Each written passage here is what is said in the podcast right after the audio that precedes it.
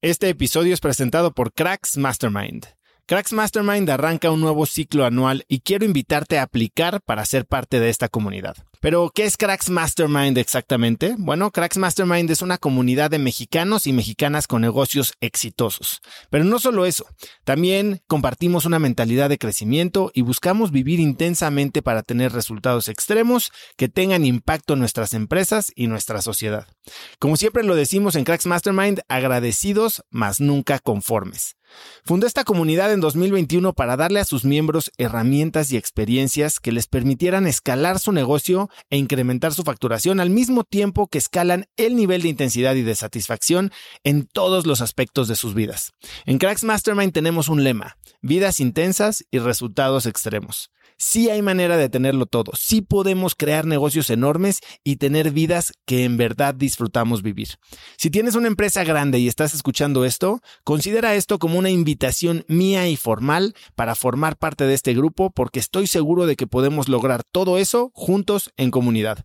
Quedan muy pocos lugares para el ciclo anual, así que si quieres ser parte, llena tu aplicación en cracksmastermind.com y espero verte muy pronto. Una vez más, es cracksmastermind.com. Este episodio es presentado por LAPI Laboratorio Médico. Si bien Cracks es el podcast número uno de negocios y tecnología, he notado que los temas relacionados con el bienestar y la calidad de vida son de los que más interés generan con la audiencia. Cada vez somos más conscientes de la importancia de nuestra salud y debemos aprovechar las herramientas que tenemos a nuestro alcance para mejorarla. LAPI Laboratorio Médico brinda a las compañías herramientas de salud laboral como exámenes de ingreso y análisis médicos periódicos para garantizar la salud de su personal vía unidades móviles en sitio o en sus múltiples sucursales en la República Mexicana. Si quieres elevar la salud de tu personal, LAPI te ofrece asesoría sin costo y 30 días de crédito para cubrir tus necesidades a nivel nacional ingresando a cracks.la diagonal LAPI. LAPI se escribe L-A-P-I. yo a veces le doy un challenge a las personas que hagan, que hagan algo que nunca han hecho en su vida, pero siempre han admirado. So, si tú has admirado, si a ti te gusta el, el, arte y te gusta ir a las galerías, yo, pues, yo les hago el challenge que tienen que hacer una pintura. No importa que se vea bien, que se vea mal, todo es perspectiva. Pero el mero hecho que hiciste algo que estuvo fuera de tu comfort zone, te va a dejar saber, espérate, esto fue algo creativo que abre algo en tu sexto sentido y ahí empiezas a descubrir quién tú eres. De hecho, yo tengo personas que nunca en su vida siempre han querido ser cantantes y cuando yo les digo, pues, pues te vas a preparar, vas, a, cantar ahora y lo vas a hacer al frente de los demás estudiantes y les doy tiempo para que se preparen. Y una vez lo hacen, créeme o no, hay, hay mitad de ellos que se dedican a estudiar música ahora y la otra mitad pudieron descubrir qué era lo que les faltaba en su vida.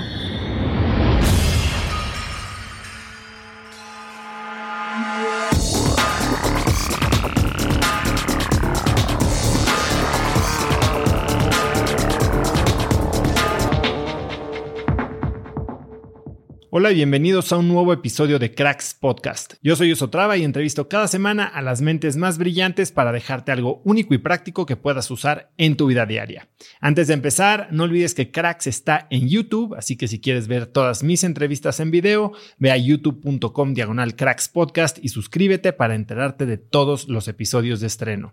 Hoy tengo como invitada a Alexandra Valentín. La puedes encontrar en Instagram como arroba awaken-inner con doble N-bajo Courage, Awaken Inner Courage con dos guiones bajo ahí en medio. Alexandra es una puertorriqueña fundadora de Awaken Inner Courage Leadership Solutions LLC.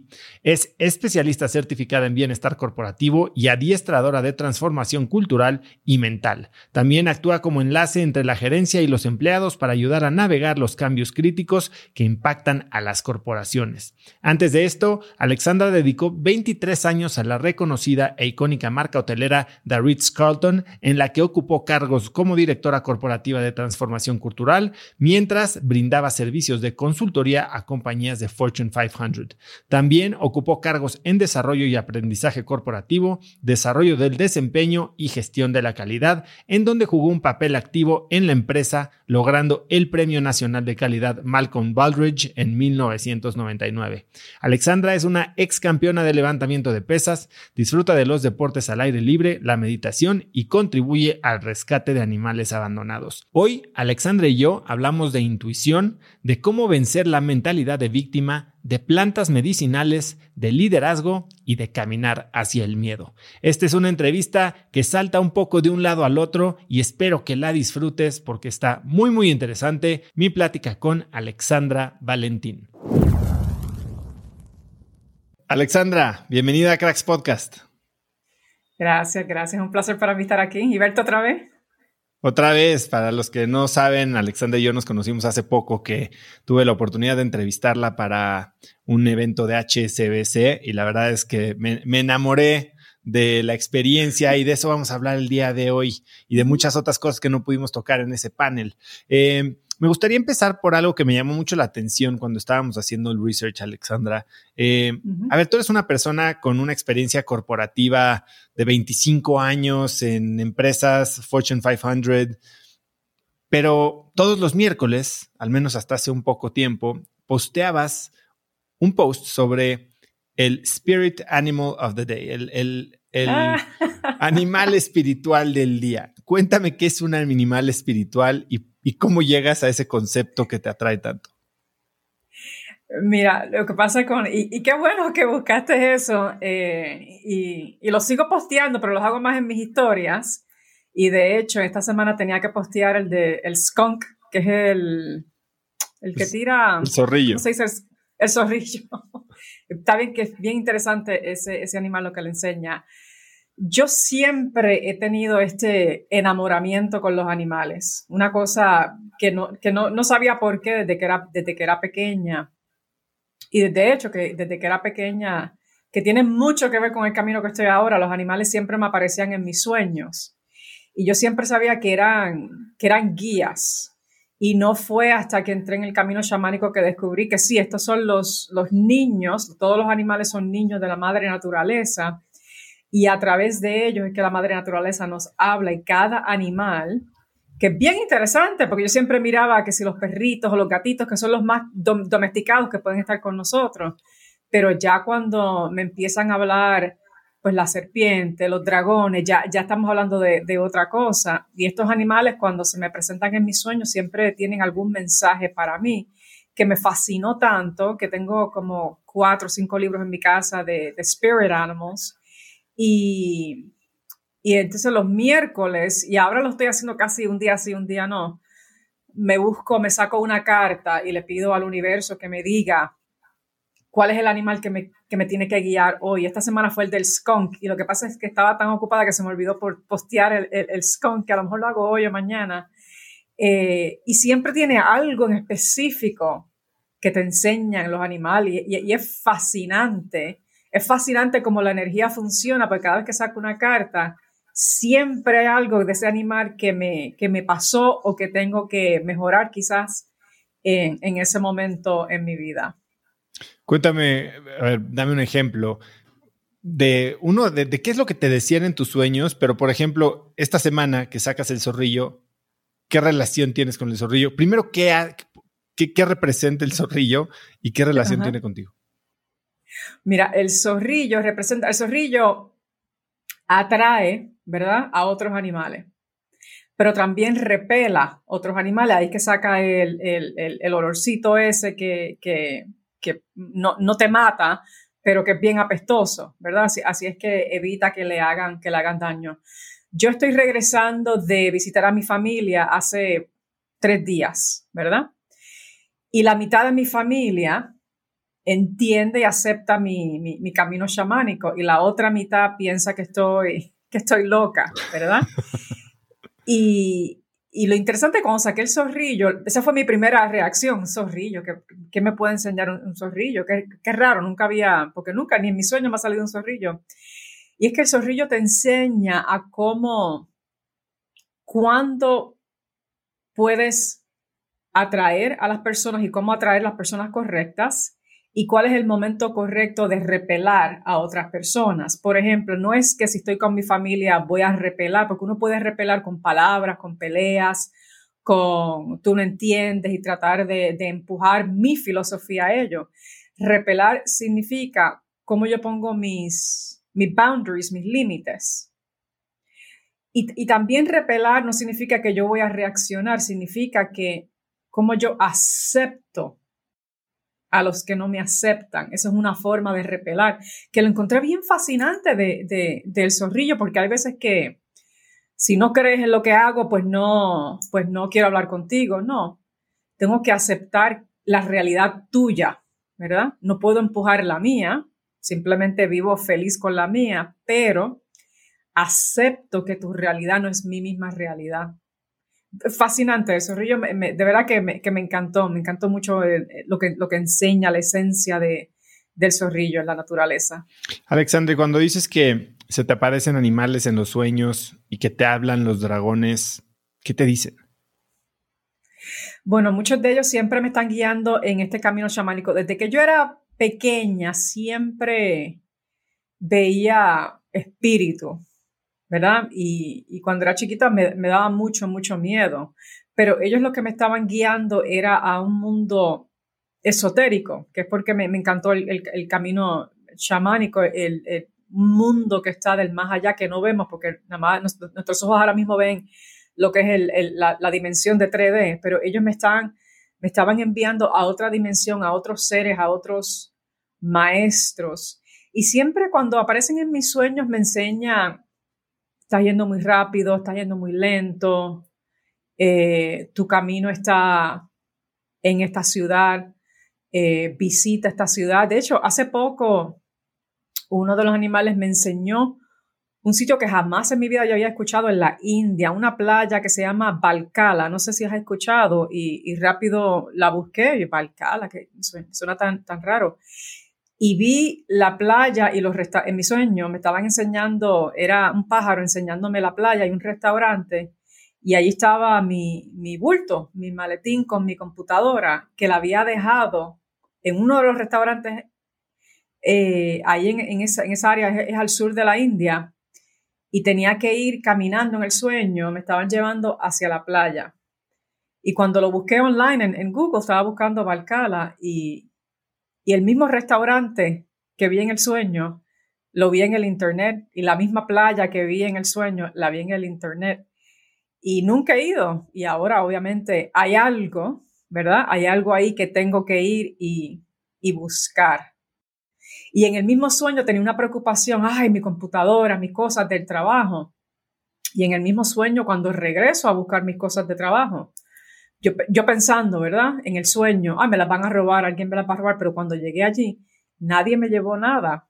Y cuando me levanté, tiene que ser una preocupación que tengo con el trabajo y que no lo puedo dejar ir para seguir este otro camino que tengo. Fue bien fascinante. Pero, pero lo más que me impresionó fue que cuando lo busqué en el internet era exactamente como era. Y, y aparentemente es un sitio bien popular que mucha gente va de vacaciones. Eh, esas son una de las enseñanzas de los animales que me llevan. Y lo interesante de la energía es que todo, ¿verdad? En lo que se llama en la física, quantum physics, que el pasado, el presente, el futuro, todo está pasando al mismo tiempo. Y, y cuando estaba en el sueño, yo me sentía exactamente allí, sentía el agua del mar en mis pies, todo lo sentía.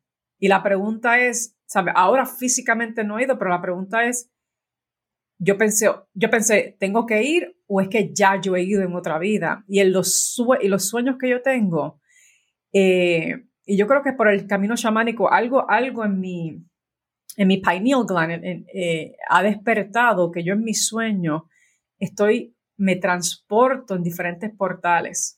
Y estas son conversaciones que las tengo con, bien poca gente porque a la gente, la gente que no sabe, con decenas de miles. Entonces, vamos, creo que son bastante receptivos los escuchas de cracks, así que sigamos porque no, no me imaginé que nos fuéramos a ir por ahí hoy. Bueno, sí, perdona, pero es que, es que contigo me siento súper cómoda porque las personas que tú tienes en tu podcast, wow, fascinante, las he estado escuchando y y es como que, wow, si, pudiese, si tuvieses algún día un panel de, de, todas estas personas, quiero estar allí el, el, al, al, frente porque increíble, porque hablan, hablan mi idioma. Pero a ese, a ese es el punto de mis sueños que estos animales me llevan, me, me transportan por portales. Ahora, grande, madura, en el camino chamánico me siento bien cómoda. Antes no, antes me, me aterrorizaba acostarme a dormir porque no, no, entendía lo que Me interesa mucho regresar a ese momento cuando eras joven. Eh, ¿Cómo, ¿Cómo es? A ver, lo dices muy al aire, ¿no? Yo veía espíritus cuando era joven y yo ahora sí que me, lo único que puedo pensar es en el sexto sentido y I see dead people, ¿no? Eh, ¿Cómo fue tu experiencia? En que, porque yo conozco a mucha gente que tiene estas habilidades extrasensoriales, por llamarle así, y durante un periodo de su vida por miedo, por no ser diferente, decide suprimirlas y después tal vez en un momento más maduro las vuelve a explorar. Cuando eras tu niña, ¿cómo experimentaste esto? Eh, ¿qué, pensaste en desarrollarlo? ¿Era algo que trataste de cultivar por algún tiempo o simplemente sucedía y después lo apagaste y es solo hasta tu edad adulta que lo empiezas a revisitar? Y si es así, ¿cómo lo desarrollas? A mí me fascina ese tema.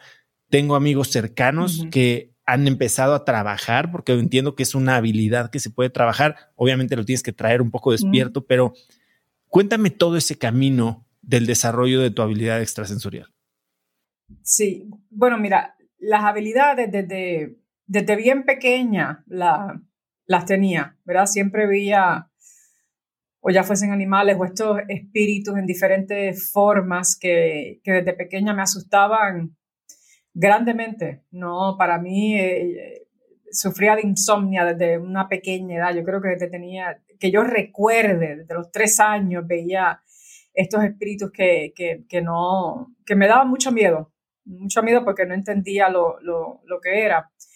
Eh, y, y luego, cuando estoy siendo un poquito más, más grande, la única forma que podía lidiar con eso fue que empecé a, a usar drogas, alcohol a una edad bien pequeña, bien pequeña, digo pequeña, estamos hablando de 14, 15, que sí es pequeña, pero hoy en día es, diferente, pero porque era lo único ¿Y esto era así para calmar tu mente? Sí, porque no podía dormir. A la, a la que yo entraba a mi cuarto, estos, estos espíritus salían, literalmente salían de, de, del closet, ¿verdad? Salían. Y ese decir de que, de que si no te portas bien, el, el, monstruo del closet, literalmente salían de ahí y, y, caminaban y me hablaban en diferentes, diferentes formas. Y no entendía la estructura, era una estructura, lo que considerábamos monstruos, que ahora no los considero monstruos porque los veo de una forma diferente. Eh, y era lo único que me podía ayudar a lidiar, pero media, digo, yo me decía, me digo yo misma a mí, me, fue una brutalidad de mi parte, porque el alcohol lo que hacía era que, intensificaba y, cambiaba todo. Eh, pero, anyway, no fue hasta, no me acuerdo la, edad exacta que tenía, pero me acuerdo que, que me llevó hasta, hasta pensar en el suicidio, ¿verdad? Y, y, lo había intentado varias veces y no fui muy exitosa. Y hasta que un día cogí una dijo, hoy es el día, hoy va a ser el día. Pero nadie me dijo que una, que una navaja que está toda rusty, que, que no sirve, no, no va a cortar nada. Y estaba tan frustrada, llorando, me acosté llorando. Y ese día esto, este espíritu que me llegaba en diferentes formas, eh, me enseñó a través de, de, mis sueños, que todo pasa, todo pasa en mis sueños, eh, me enseñó lo que iba a pasar si realmente me hubiese matado. Y me enseñó, te voy a enseñar dónde estabas en tu cuarto sentada, en esa misma posición, cómo te encontraron muerta. Y me enseñó el futuro, el futuro que iba a tener mi mamá, el futuro que iba a tener mi hermana. Y en el sueño el dolor era tan grande ver la, pena que, que, tenían por dentro, que en ese momento yo en el sueño le estaba diciendo a este espíritu, no, no, no, no, no, no, yo no, yo no me quiero matar, yo no me quiero matar, yo no puedo hacerle ese daño a ellos. Eh, y yo me, mi cuerpo estaba por encima, estaba como si estuviese en el, en el cielo. Y veía todo eso y el espíritu me regresó a mi cama. Y cuando me levanté el próximo día, yo dije, no, no sé qué es lo que tengo que hacer, pero algo tengo que hacer. Esta no es la, la, solución. En ese momento decido, pues no voy a ser inteligente para que el tiempo, decido, no voy a hacer drogas, me quedé con el, con el alcohol. Eh, y ahí me dediqué mucho a trabajar, yo era atleta para aquel tiempo, y, yo quería seguir siendo atleta, quería ser atleta, no quería hacer más, nada. Y el universo me tumba, me, me, me, agarro un músculo, tuve que aprender a caminar, estuve un año aprendiendo a caminar otra vez. Y yo no entendía, yo no, yo no sabía qué, qué, era lo que el universo quería de mí, que me seguía tumbando, era como que me, que me empujaba a un camino que yo no, realmente no entendía. Me encantaba escuchar astrólogos, me encantaba escuchar a personas que hablaban de, del más allá. Pero si yo hablaba, hablaba de eso, la gente me miraba como si estuviese, como si estuviese loca. Eso tenía que, que callarme la boca y no, y no hablar mucho, mucho de eso. Y, y, cuando ahí en ese momento tuve que decir, pues no puedo ser atleta. El universo me está diciendo que no puedo ser atleta. Y, y lo interesante es que uno, yo por lo menos, uno deja la droga, uno deja todo esto, pero uno sigue buscando una adicción para parar todo esto pues me dedico a trabajar y a trabajar y a trabajar y a trabajar y a trabajar y a trabajar y a trabajar y a crecer y a crecer y a crecer y a crecer en el trabajo, pero los sueños nunca, nunca paraban y siempre pues sufría de, de insomnia y buscaba 10 cafés al día, buscaba lo que fuese para, estar, para poder estar despierta y, y bueno, llegó, llegaba un punto que a veces por las noches yo le decía, yo no sé quiénes son ustedes, pero por favor, yo necesito dormir hoy, tengo una presentación que dar mañana, necesito por favor dormir hoy. Y me dejaban tranquila. Pero hubo otro tiempo que yo, que yo les pedía que me dejaran tranquila y me dejaban tranquila.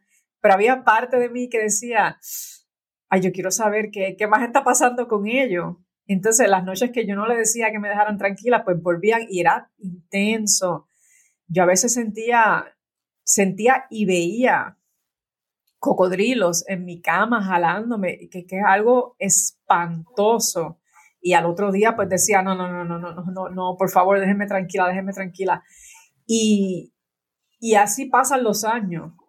Yo, yo, yo, me pregunto, yo no sé cómo yo sobreviví con tanta insomnia toda mi vida por tantas en, décadas. En este tiempo, Alexandra, eh, ¿buscaste ayuda de alguien para interpretarlo? Más allá de ayuda que podría ser la que te recomendaría la mayoría de la gente, ayuda psicológica, eh, ¿No buscaste ayuda de alguien que te pudiera ayudar a hacer sentido eh, de lo que estaba pasando? ¿Algún libro de interpretación de sueños, por si fueran sueños? ¿Nada de esto? Bueno, cuando era pequeña, mi mamá vio que había algo raro y me empezó a llevar a psicólogos. Y a mí siempre me fascinaba la psicología desde pequeña. ¿Por qué? Porque quería entenderme. Y estos psicólogos para mí eran un chiste. Yo decía, este psicólogo a mí no me va a sacar ninguna información porque no sabe lo que está haciendo. Entonces yo me ponía a jugar estos juegos de mentes con el psicólogo y yo iba a las oficinas y decía, vamos a ver si tú me vas a sacar a mí una información o no. Entonces yo me sentía como una campeona cuando salía de la oficina porque el psicólogo no podía sacar nada de lo que estaba dentro, dentro de mí. Sí estudié mucho eh, ay, el psicólogo este, que el, intérprete de los sueños, eh, Freud, Freud no era, sí, creo que era Freud, que él interpretaba mucho los... no sé cuál era el que interpretaba. los sueños. Bueno, que de hecho que en la universidad estudié psicología. Y estudié psicología porque yo dije, yo me voy a convertir en una psicóloga, de verdad, para enseñarle al mundo lo que un psicólogo tiene que hacer cuando alguien está muy encerrado dentro. Y, y ahí empecé a, enfocarme en, lo, en los sueños, pero no me estaba enseñando absolutamente nada. Eh, iba, sí te confieso que cuando era pequeña, y mi familia no lo sabe, pero no, a mí no me, no me importa si se enteran o no, pero cuando era pequeña iba a santeros, porque eh, yo nací en Puerto Rico y en Puerto Rico hay muchos santeros. Y iba a estos santeros que un santero es lo mismo que un shaman, que un curandero, simplemente tienen un título diferente y una modalidad diferente. Y los santeros me entendían y me encantaba ir a los santeros cuando me pasaba algo porque ellos entienden el mundo espiritual, ellos entienden que hay otras entidades que existen. Pero nada, me, me voy de Puerto Rico, sigo con mi carrera, sigo buscando eh, cómo entender todo, todo este paso, me enfoco en el trabajo, los sueños nunca se van. Eh, gracias a Dios tenía dos perritos que, que, que yo les decía que se acostaran conmigo para, para que me protegieran por la noche, por si venía espíritu. Pero no fue hasta, hasta hace cuatro, cinco años atrás que, que cuando me da este burnout, que empiezo a, a meditar y empiezo a estudiar lo que se llama pranic healing, que es como el reiki, pero un poquito diferente. Y la maestra, cuando yo le empiezo a hablar de mi vida, le empiezo a hablar de todo esto, me dice, deberías de conocer a, mi amigo, el, un shaman de, de Perú. Y, y, voy a una, a una sesión de constelaciones familiares, que no sé si lo has hecho, buenísimo. Y ahí empiezo a conocer eh, mi DNA, ¿verdad? El DNA mío, de dónde vengo, qué, qué, son estas emociones, lo que estoy sintiendo. Pues cuando a mí me dio el burnout, le empecé a echar la culpa a mi, a mi trabajo, a, todo el mundo, ¿verdad? Pero la realidad era que la culpa era mía de llegar a ese punto. Estaba afiliando eh, el trabajo con traumas que tenía de nena chiquita que necesitaba entenderme yo, yo misma y entender mi don y entender que esta, que estos espíritus lo que querían era despertarme. Yo lo, ellos lo que hacían era despertarme. Y, y, me tomó varios años trabajando con este shaman antes de hacer ayahuasca. ¿Quién es? Él se llama eh, shaman Eric López. Él es, de, él es de Perú, pero él vive, ahora mismo está viviendo en North Carolina y viene mucho a Miami, hace constelaciones familiares alrededor del mundo. Es increíble, un, un chamán increíble. Y ahí fue que él me empezó a enseñar y, me empezó, entonces él me decía, sí, a mí también me han secuestrado otras entidades y yo, alguien que me entiende. y ahí fue que empecé a entender estas entidades y él me dice, no le tengas miedo, simplemente hay entidades malas, entidades buenas, pero ese es el camino chamánico, entender estas dos vertientes. Y él me enseñó que, que, que hay que caminar los shamans. ¿Se sabe? El, el yin y yang, aquí está lo negro y lo blanco. La línea entre medio, ahí es que caminan los shamans, porque entienden los dos lados. Y me pareció tan fascinante. Y yo dije, ok, voy a empezar a tratar de entender mi sueño. Y como quiera, todavía me daba miedo y me daba miedo. Y hasta que no empecé a hacer ayahuasca, es que no ahí fue que empecé a entender. Y ahora, no es hasta ahora que te digo hace un más o menos un año aproximadamente, que me siento cómoda, como quiera me da un poquito de, miedo, de fear, pero que me siento cómoda acostándome. Bueno, hay puntos que me acuesto y ya yo sé, ah, aquí está el portal, ya estoy, estoy atravesando el portal, como si estuviese en una sesión de ayahuasca, pero sin estar en ayahuasca. ¿Y cómo entro al portal? Y entro, ok, ¿qué me tienen que enseñar hoy? Y he hecho como voy a un poco de paz quiero hacer una pausa ahí porque es allá donde vamos a terminar. Y nos vamos a meter duro. Yo estoy en un proceso, justo hoy estoy en dieta porque la semana que viene haré mi primera sesión. Entonces quiero que me cuentes mucho más de que eso, tal vez no fijarme expectativas, pero educarme un poco. Antes de eso, me gustaría que habláramos de todo esto que es yo creo que más de la mitad de tu vida que nos saltamos en tres minutos, ¿no? Que son 25 años de experiencia profesional en la que pues escalas la escalera corporativa. Tuviste, no sé si son 23 o 25 años dentro de Ritz Carlton. 23 años ¿Cómo, Ritz Carlton, sí. ¿cómo fue, ¿Cómo fue tu vida en este, en este periodo? Mira, y, y, déjame decirte que estás bien afiliado con el mundo que estoy ahora. No, no, no fue por accidente que terminé con el Ritz Carlton, porque cuando en 1997, que fue a aplicar para, para Rich Carlton, para aquel tiempo, yo fui porque era una compañía grande, se conocía, wow, lo último y todavía, todavía lo es, siguen siendo número uno. Y cuando yo fui, yo fui por el, la reputación de la compañía. Lo que no conocía era los valores y principios de la compañía.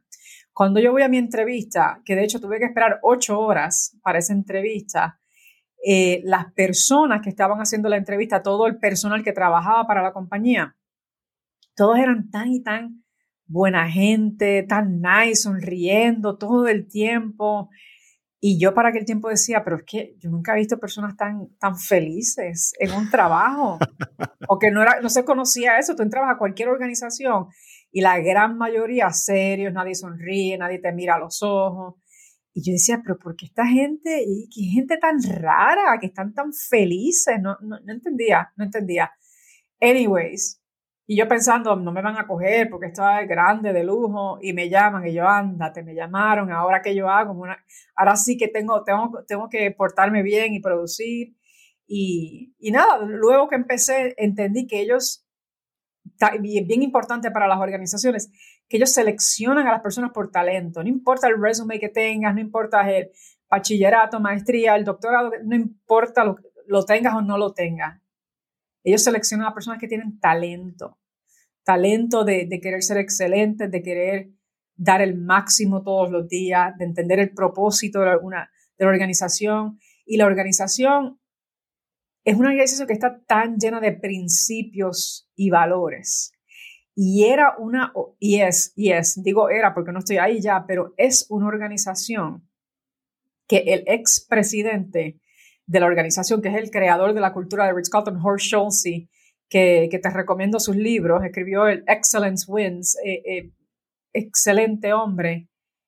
Él fundó esa cultura en principios bien esotéricos, en principios del más allá. Él era una persona bien religiosa, era religioso, pero él entendía lo que era esotérico y él descubrió cómo bajar eso esotérico a un nivel de corporación. Y cuando yo empecé a trabajar con el Ritz Carlton, yo dije, aquí está mi familia de verdad. Aquí yo puedo ser yo. No la Alexandra que ve los espíritus, pero de cómo conectar con otros seres humanos en una, en una forma emocional que para algunas personas, pero es que una cosa no tiene que ver con la otra, pero sí tiene que ver mucho porque cuando, la, la, cuando una organización está basada en principios, eso es lo que crea un líder, eso es lo que crea una persona creer en sí mismo, encontrar su propio potencial y eso era lo que la compañía representaba. De hecho, la, la estrategia de la compañía, el, strategic plan de la compañía es en forma de una pirámide. Y ya sabemos que las pirámides, y yo he visto las pirámides en, en, en, ayahuasca, yo he visto lo que, lo que ha pasado dentro de, de las pirámides, y, el mero hecho de que ellos tenían, tenían la, el plan estratégico en forma de pirámide, dice mucho de la compañía, que yo creo que el mismo universo me puso a esta compañía de frente, porque yo me desarrollé como mujer, como líder en esta compañía. Esta compañía prácticamente pagó más de 50 mil dólares en mis certificaciones, en mi talento, en quien yo soy. Y, era todo basado en algo místico. De hecho, la primera, la primera meta de la compañía es la, el Ritz-Carlton Mystique, lo místico. So, eso no fue por accidente que terminé, que estoy en este camino chamánico y trabajé para el Ritz Carlton. E, esa conexión ya estaba ahí y era como que el universo, aquí es que vas a aprender a, desarrollarte como líder.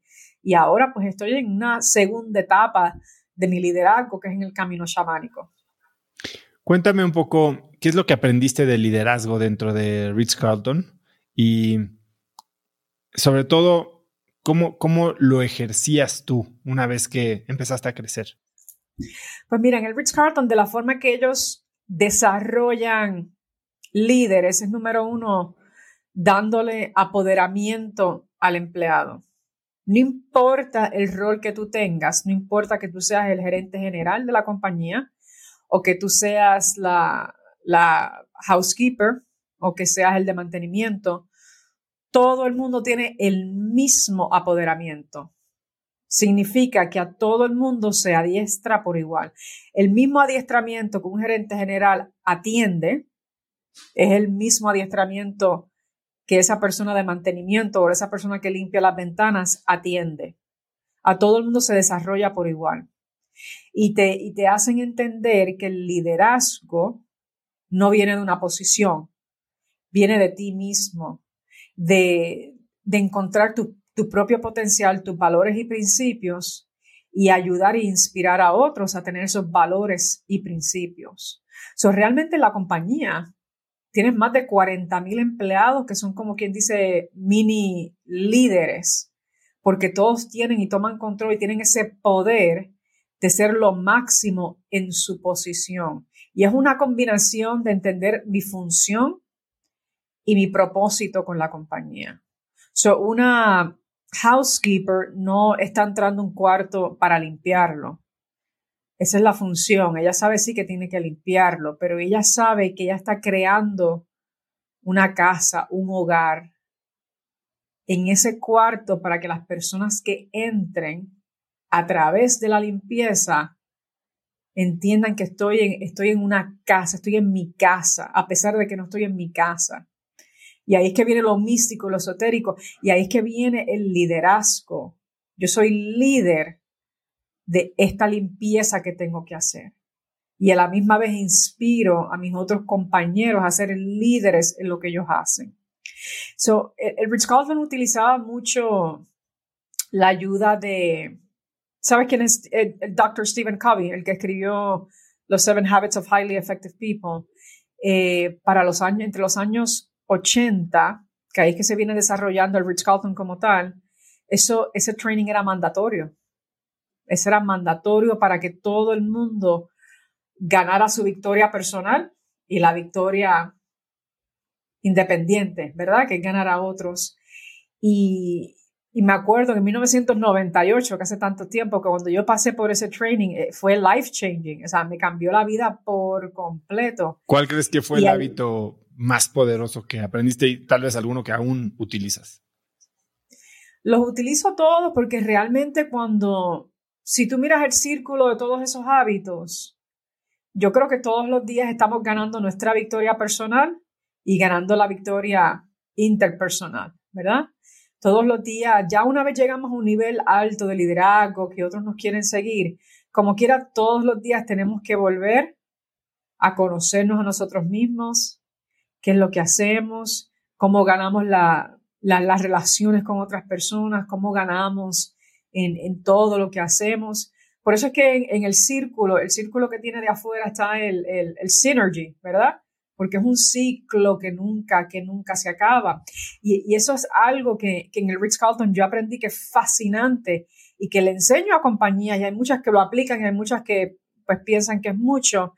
Eh, esa es como una reunión, pero no la quiero llamar reunión porque pensamos en reunión, ay, que hay que sentar y escuchar a alguien aburrido hablar, pero todos los días por 15 minutos al principio de cada turno, todo el departamento, toda la compañía celebra los valores y principios, se celebran todo lo bueno que hicimos. Si pasó algo malo, a nadie se regaña, simplemente qué podemos aprender de esto y cómo lo podemos hacer mejor. Y es una disciplina, es, la misma disciplina que un atleta olímpico toma, que todos los días hace algo, algo, aunque sea un poquitito, un poquitito, para poder llegar a la, cima, para poder llegar a esa medalla de, oro.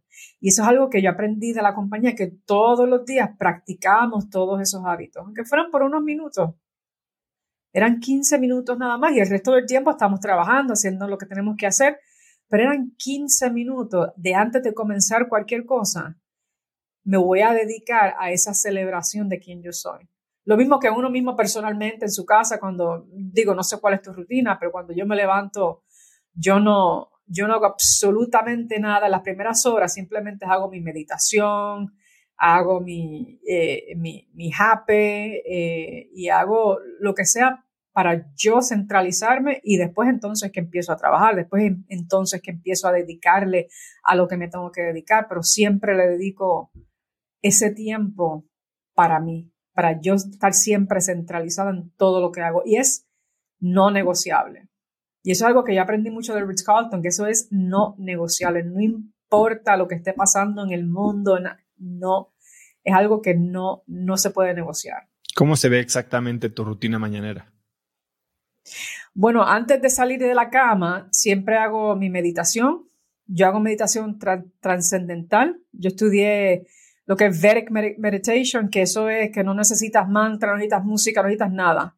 Simplemente cierras los ojos, no importa la posición que tú estés, simplemente te vas. Eh, es, mi favorita porque es una meditación que yo puedo estar en un concierto de Metallica y cerrar los ojos e irme, completamente irme.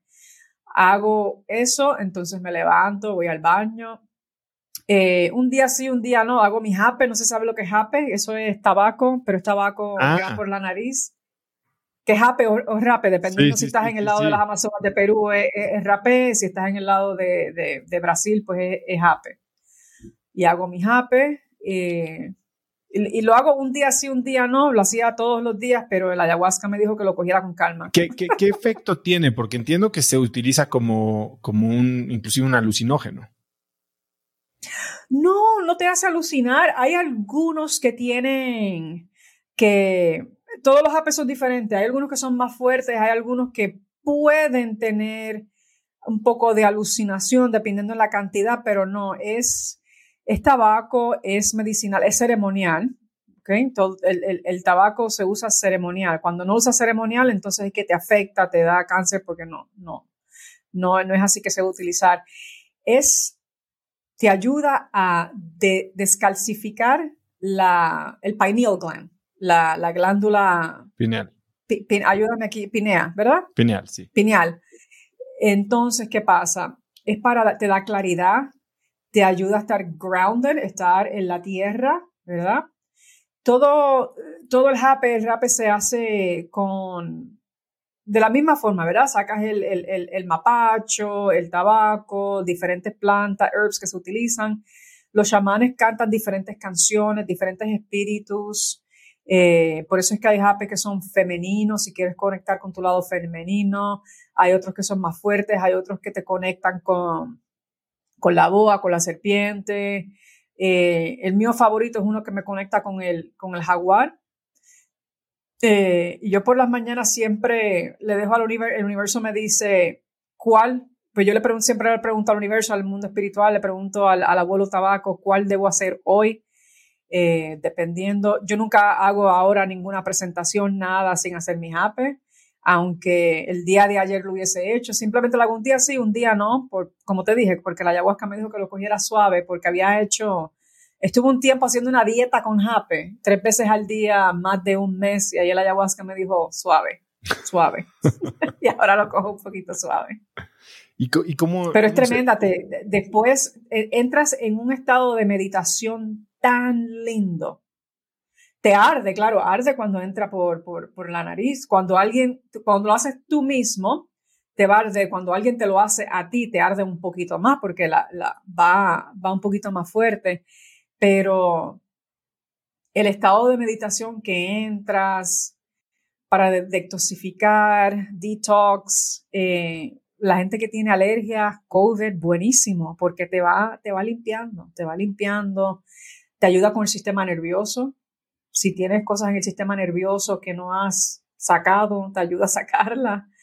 Eh, a mí me encanta, a mí, para mí el tabaco es una medicina muy, muy, muy sagrada y muy bonita. Yo tengo una buena relación con, con, el abuelo tabaco, que también he visto el, espíritu de la madre del tabaco que me habla, eh, que me ha hablado por, por mis sueños también. Y cuando terminas esa parte de tu rutina, ¿qué sigue?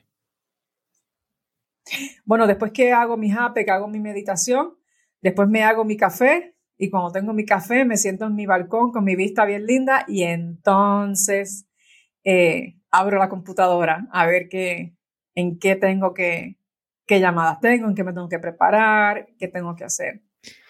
La última vez que platicamos me dijiste que algo que habías aprendido sobre el liderazgo es que a los colaboradores se les tiene que contratar todos los días, pero, pero no es como probablemente suena la frase, ¿no? No es como que tienes que estarlos evaluando a ver si se quedan, sino que al contrario, tienes que enamorarlos todos los días como los enamoras cuando los quieres atraer a tu empresa. Háblame un poco de eso. Sí, eso fue de, eso lo aprendí del libro It's Your Ship del Commander Avershoff y es, mira, todos los días hay que buscar forma de cómo podemos inspirar a los empleados, si estamos hablando de una corporación. También es como todos los días deberíamos de inspirar a nuestras parejas, ¿verdad? eh, e-, ese decir de que nunca te vayas a la cama molesto, si estás en una relación, claro, porque puede ser el último día. Lo mismo pasa en las corporaciones. Hay que buscar de qué forma yo puedo inspirar a mis empleados. Por eso, un gerente general, vamos a suponer una compañía tiene mil personas. Va a ser imposible para el, el, el, CEO de esa compañía inspirar a todo el mundo, pero para eso tiene líderes que van, que va bajando, ¿verdad? Líderes que van bajando, que se encarguen en cada turno de buscar cómo yo puedo inspirar, de qué forma puedo llevar esa inspiración a esos empleados todos los días. Que en otras palabras es cómo los sigo enamorando de la compañía. Y ahí es que vienen entrando procesos, como el proceso de Rich Carlton de reunirnos antes de que empezamos el turno. Ese es el momento perfecto porque tengo a todo el mundo. Y si hay alguien que no tengo en ese momento, ¿cómo lo consigo durante el día? ¿Cómo paro durante el día? Y simplemente diciéndote, Oso, ¿cómo estás hoy? ¿Cómo te sientes hoy? ¿Estamos ganando? ¿Estamos perdiendo? ¿Qué puedo hacer yo hoy para ayudarte a ti? Algo sencillo, pero siempre estoy pendiente de ti. Siempre estoy dándote el follow-up. Entonces, cuando ya entran los procesos, cuán a menudo como líder yo me siento hablar contigo, que para mí debe ser semanalmente, formal, una, formal one-on-one, un líder debe tener la capacidad de hacer eso, nunca esperar a esta evaluación que a nadie le interesa, que de hecho se han hecho muchos estudios que estas evaluaciones que se hacen una, dos, tres veces al año no sirven para nada. Porque si yo te tengo que dar feedback o tú me tienes que decir algo a mí como líder, porque los líderes deberíamos de recibir feedback y, accountability también, no podemos esperar a este momento para hacerlo. Tenemos que hacerlo semanalmente y todos los días depositar esos granitos, ¿verdad? Hay que mirar a los empleados como unas plantas. Van a haber algunas plantas, y, y, de hecho, si lo miramos como plantas, hay plantas que nada más, nada más necesitan agua cada dos semanas. Y hay plantas que necesitan agua todos los días.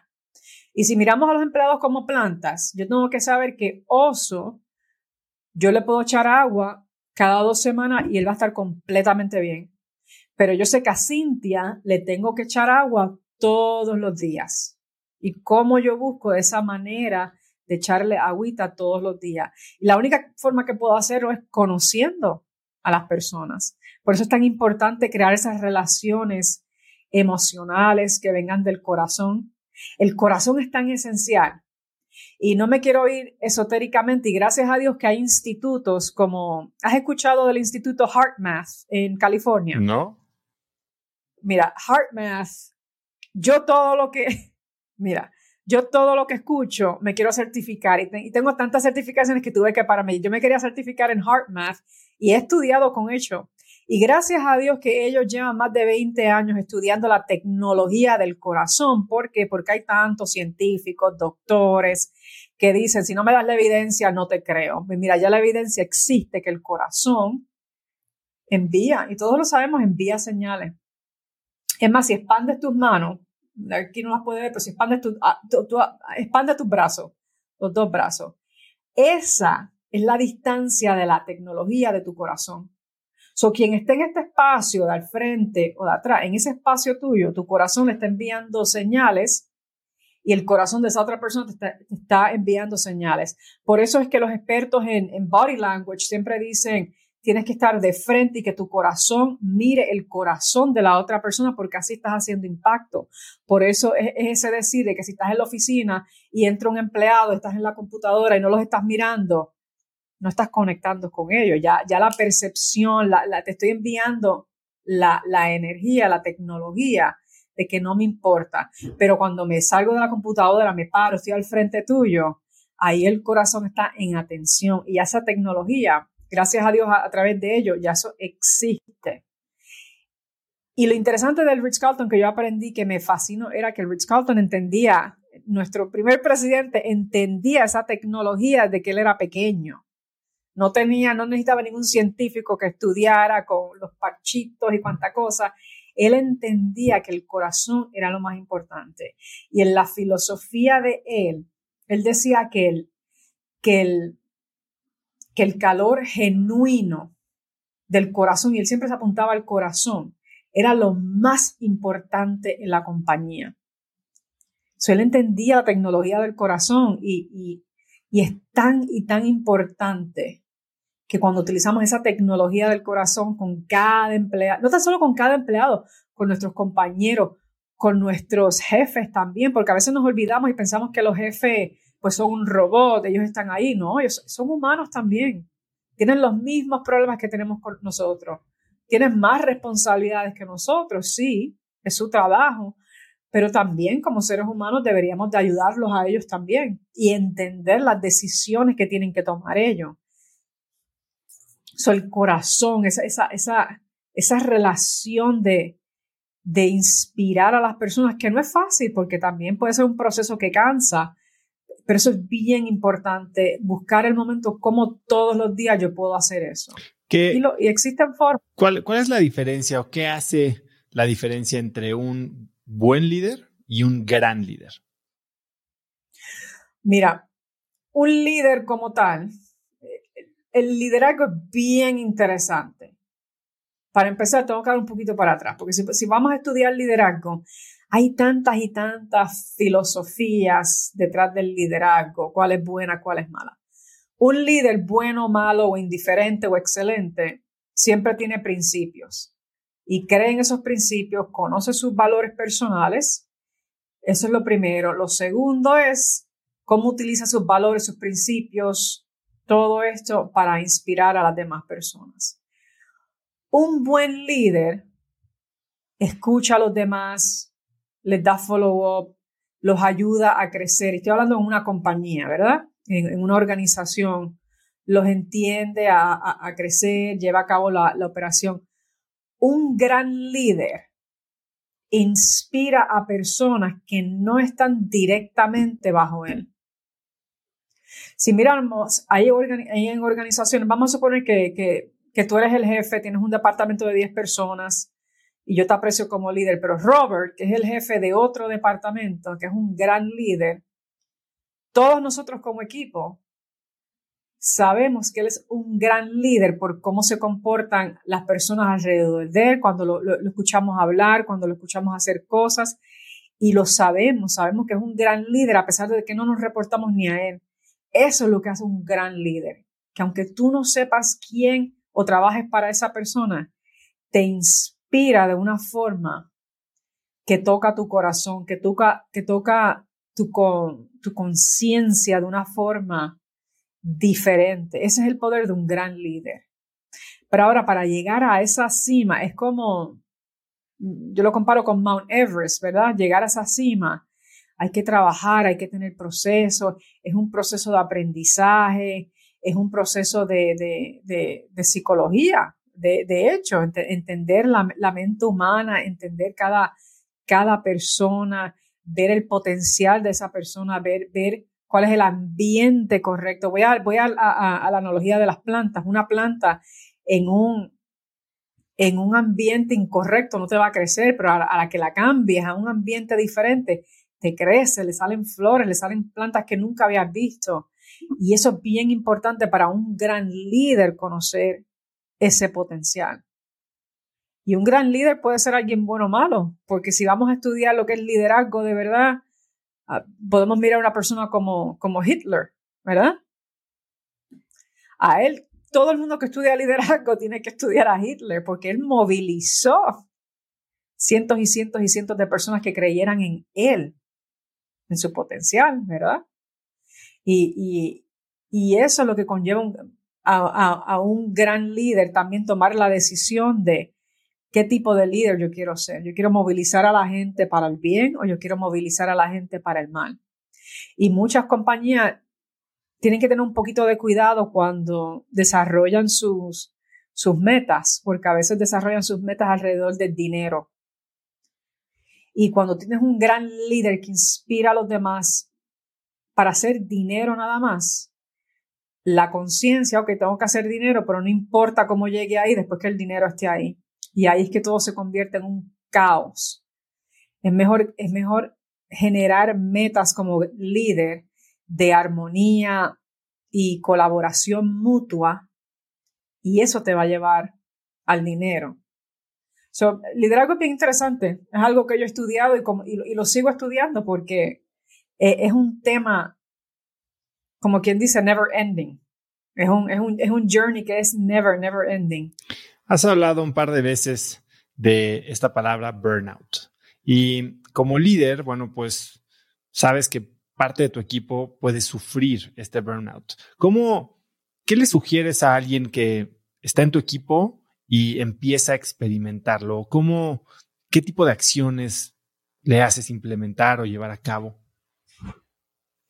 Mira, para el burnout, siendo persona que sufrió de un, de un burnout tan y tan fuerte, número uno, todos sabemos dentro de nosotros cuando ya estamos experimentando una primera o segunda fase que nos va a llevar al burnout. Eh, el estrés no es lo mismo con burnout, pero el estrés te puede conllevar a un burnout, ¿verdad?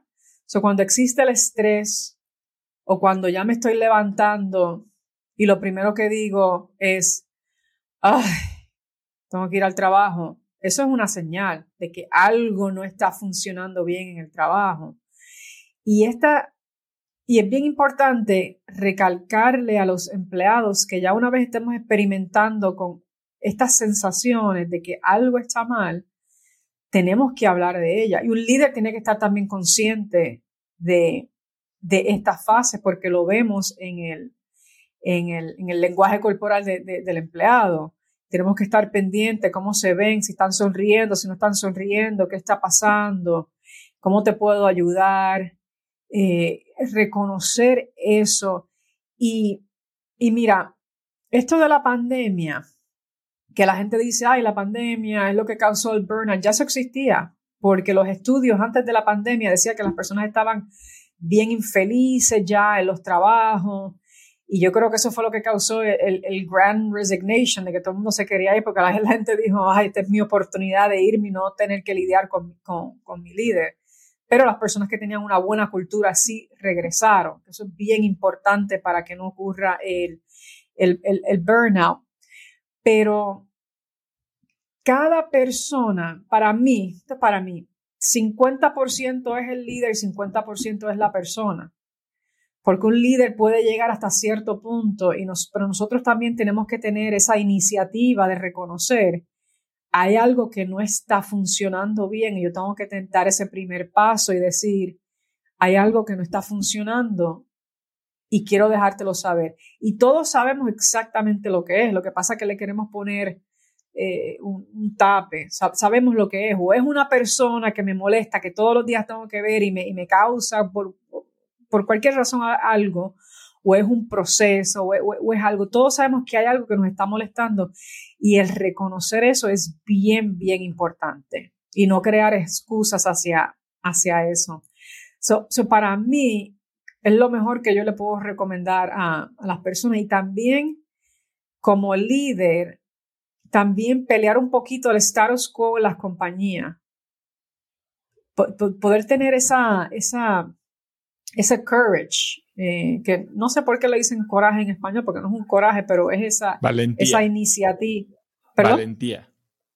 Va esa valentía, gracias, esa valentía de, de ir a las personas más arriba y decir, caramba, si esta persona es productiva cinco horas, ¿por qué no la podemos dejar ir a la casa que las otras horas las trabaje de la casa? Si técnicamente, ¿qué va a estar haciendo? Está, está en, la, en, la, en la, oficina que está el, el, cooler del agua y el café. O sea, tenemos que ser realistas también, no tenemos que estar todo el tiempo micromanaging a las personas. Hay algo que a mí me, gustó mucho de este coach, John Wooden, eh, que fue coach de UCLA, del equipo de básquetbol de UCLA, y él siempre decía que es mejor confiar en las personas y que te desolucionen una que otra vez a desconfiar en las personas y estar miserable todo el tiempo. Y eso es algo importante para los líderes. Si, si adiestraste bien al empleado, si estás hablando con ellos, si los estás inspirando, si estás haciendo todo lo posible, confía en ellos. En vez de estar pendiente, ay, ¿qué estarán haciendo? Déjalo. Si no hacen el trabajo, pues entonces te sientas y tienes una conversación con ellos. Pero es mejor confiar en ellos y escuchar lo que es lo que está pasando y cómo te puedo ayudar.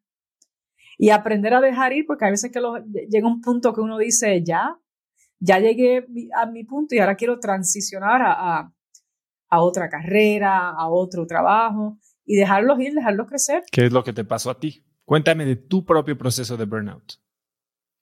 Mira, cuando a mí me pasó, eh, yo era, es que yo soy bien competitiva y es algo que tengo que, que, aprender a, a, bajar a veces un poquito.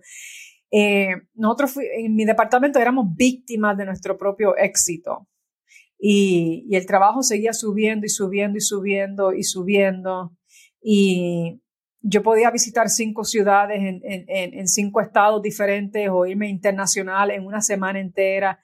Y, y estaba viajando 95% del tiempo y ya, ya estaba cansada, estaba yo sabía que estaba ya cansada. Y yo sabía que la jefa que teníamos en ese momento, que ya no está ahí, eh, ella quería comprobar de que podía convertir un, departamento de tantos millones a tantos millones. Eh, pero de la forma que lo estábamos haciendo no era, no era la forma correcta, era, estábamos estábamos todos explotados, vamos a decirlo. Yo fui la que, yo fui la que, la que se me rompió, pero estábamos todos ya cansados. Y ya yo lo sentía en mi cuerpo. Eh, yo seguía viajando con unos dolores que no podía. Yo, yo llegaba a un hotel y lo primero que buscaba era bolsas de hielo para acostarme encima de bolsas de hielo de tanto dolor que tenía. Y era tan competitiva que como quiera iba al gimnasio, como quiera iba al gimnasio y alzaba, y alzaba pesas porque me encantaba alzar pesas. Y, y en vez de decir, estoy cansada, no lo quería hacer porque decía, no, porque es que yo soy, yo soy la, la, la que trae más dinero, la que, la que esto. Hasta que ahí caí, hasta que ahí caí bien fuerte. Y, yo me pongo a dar para atrás. Y yo decía, yo me digo a mí misma, pero Alexandra, pero es que habían veces que tú viajabas, llegabas a un hotel a las 12 de la noche, te tenías que levantar a las 6 de la mañana y te acostabas llorando porque no querías no querías trabajar, te pusieron a trabajar con una compañía que no, que los valores, que tú no, que, no tenían valores y principios, y tú no querías trabajar con esas compañías. Y ahí yo me di cuenta de, de lo importante que uno es decir, esto ya no, esto ya no es para mí, que, es lo próximo. O sea, que, que yo debí de haber dicho, estoy cansada, mi cuerpo no puede más, mi mente no puede más, pero a la misma vez no, estoy bien agradecida de lo que ocurrió porque si no, nunca hubiese conseguido al templo que fui a meditar todos los días, a conocer tantos maestros diferentes de todo tipo de modalidad, a concentrarme en lo que es el corporate wellness y lo importante que es el wellness en, en las compañías y dedicar tiempo para la salud mental, que ahora es, que, ahora creo que todas las compañías tienen un día de salud mental. Eh, pero sí, eso fue lo que me pasó, un gran aprendizaje que no, que no lo vuelvo a hacer. Por eso es que yo ahora tengo mi propia compañía, pero no, no sacrifico, no sacrifico mis mañanas por nada ni por nadie, no sacrifico mi tiempo. Eh, hay compañías que no, que no, no trabajo con ellas, simplemente no es porque no quiera trabajar con ellas, es porque para mí no es el dinero, para mí es la paz mental con quien yo me afilio eh, y que nos entendamos bien, que yo tenga algo que, que, que proveerles a ellos. Y, y, y, cambió todo, cambió toda una vida más, yo diría que más humilde, que más humilde porque siempre estaba, no importaba que, que me siguieran subiendo el salario, me lo seguían subiendo el salario, me seguían subiendo el salario y que me daban tanto bono, que estoy bien agradecida porque así fue que pude comprar mi, mi, mi, mi gran apartamento. Pero ahora no me gano ni, ni, ni la mitad de eso y tengo la misma vida. Tengo exactamente la misma vida, más tranquila, más feliz. Después que yo tenga mi, mi, dinero para hacer mi, mi camino chamánico, estoy eh, bien. Todo me cambió. ¿En qué momento se, da este tema de empezar con las plantas medicinales y no sé si es en paralelo que empiezas tu nueva empresa? Cuéntame la relación entre tu camino chamánico, como le llamas, y tu camino profesional? Pues cuando eh, ya yo había empezado el camino chamánico cuando me dio el, burnout, porque después del burnout eh, estuve fuera como tres meses, eh, regreso al trabajo y de hecho eh, en, en, el trabajo cambiaron el proceso porque yo fui la que caí en el hospital, pero todos estaban igual de cansados. Todos me dijeron, si no, si no hubiese sido por ti, no hubiésemos establecido reglas de cuántas horas tenemos que tener entre ciudad y ciudad y ciudad. Algo, algo bueno vino para el trabajo. Pero cuando yo regreso al trabajo, ya me había certificado en, corporate wellness, en cuantas en cuanta cosas, regreso al trabajo. Y, ya yo estaba trabajando con este shaman que hace las, constelaciones familiares, que fue el que me dijo, deja de echarle la culpa a tu trabajo, no tiene nada que ver con eso, es que no has, no has trabajado en traumas desde que estabas en el, en el vientre de tu madre. Y al principio de trabajar con ese shaman, yo decía, ¿y este loco? ¿De qué está hablando este loco? Y me molestaba tanto y dije, no, no, yo no vuelvo, no vuelvo a trabajar con él. Pero hay algo que me llamaba. Entonces volví a trabajar con él molesta. Y yo le decía, yo estoy molesta contigo. Y él se reía y me dice, pues, él se reía y me dice, pues, quédate molesta. Pero te estoy diciendo la verdad. Y yo lo sabía y ahí empezó a trabajar con eso, con eso, con esos traumas. Y nada, estuve trabajando con él varios años, había regresado a Rich Carlton y de momento eh, tuve un sueño, ¿eh? uno de mis sueños, que me salió la ayahuasca y yo me levanté por la mañana y yo ayahuasca. empecé a, a, estudiar, a ver documentales. ¿Algún documental que recomiendes? Bueno, eh, te recomiendo Gaia, que es uno de los canales que está dentro de Prime Video Ahí te recomiendo los documentales de, de, ayahuasca, aunque mi experiencia con el ayahuasca no, no todavía yo no he encontrado ningún documental que le haga justicia a lo que es de verdad. ¿Me eh, recomendarías llegar con más información o con menos información? Siento que tengo suficiente información y no sé si sobreestudiarlo. Sigue, sigue, sigue tu intuición, sigue tu intuición porque la medicina te va, te va a enseñar. Mira, para mí 50% es la, la medicina es todo, pero un buen shaman es esencial. Porque un buen shaman, si te quedas encerrado en un, alguno de tus miedos, él es el que te ayuda a salir de ese miedo. So, un buen shaman es buenísimo.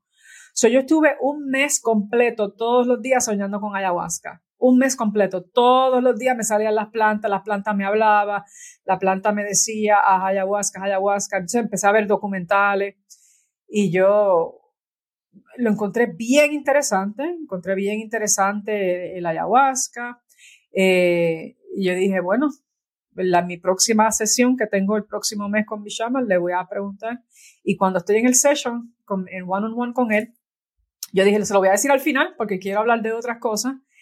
Y él, también hace cartas y constelaciones, todo eso. Y él mira una carta y me mira los ojos y me dice, y le hace así, le, le, da, le da la carta y le dice, ¿estás lista para la ayahuasca? Y yo, ah, tú no sabes, llevo un mes soñando con ayahuasca. Dice aquí, dice aquí, la carta me lo está diciendo, tienes que hacer un mínimo de ocho. Y yo, ándate, ocho, yo lo que quería era hacer una.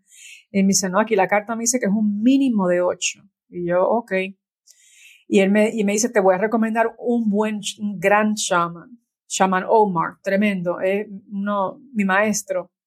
Eh, y yo vengo le digo, ok, entonces cuando tengo que ir a Perú, él me dice, no tienes que ir a Perú. Él lo hace aquí en Miami. Y yo, Miami, ¿cómo me están haciendo ayahuasca en Miami? ¿Qué es eso? Me dice, sí, un buen shaman puede hacer una buena ceremonia, no importa dónde esté. Y yo, wow, interesante. Y eso, eso me causó una, me, me, quedé en shock. Bueno, llamo a la organización, le digo que, que, quiero hacer ayahuasca. Me dice, mira, tenemos una ceremonia en dos semanas. Me entró un pánico que dije, no, no, no, no estoy disponible, estoy disponible. Me dice, ok, la próxima es el próximo mes. Yo, ok, a esa, a esa voy. Eh, y estaba tan y tan nerviosa porque no sabía qué, qué esperar.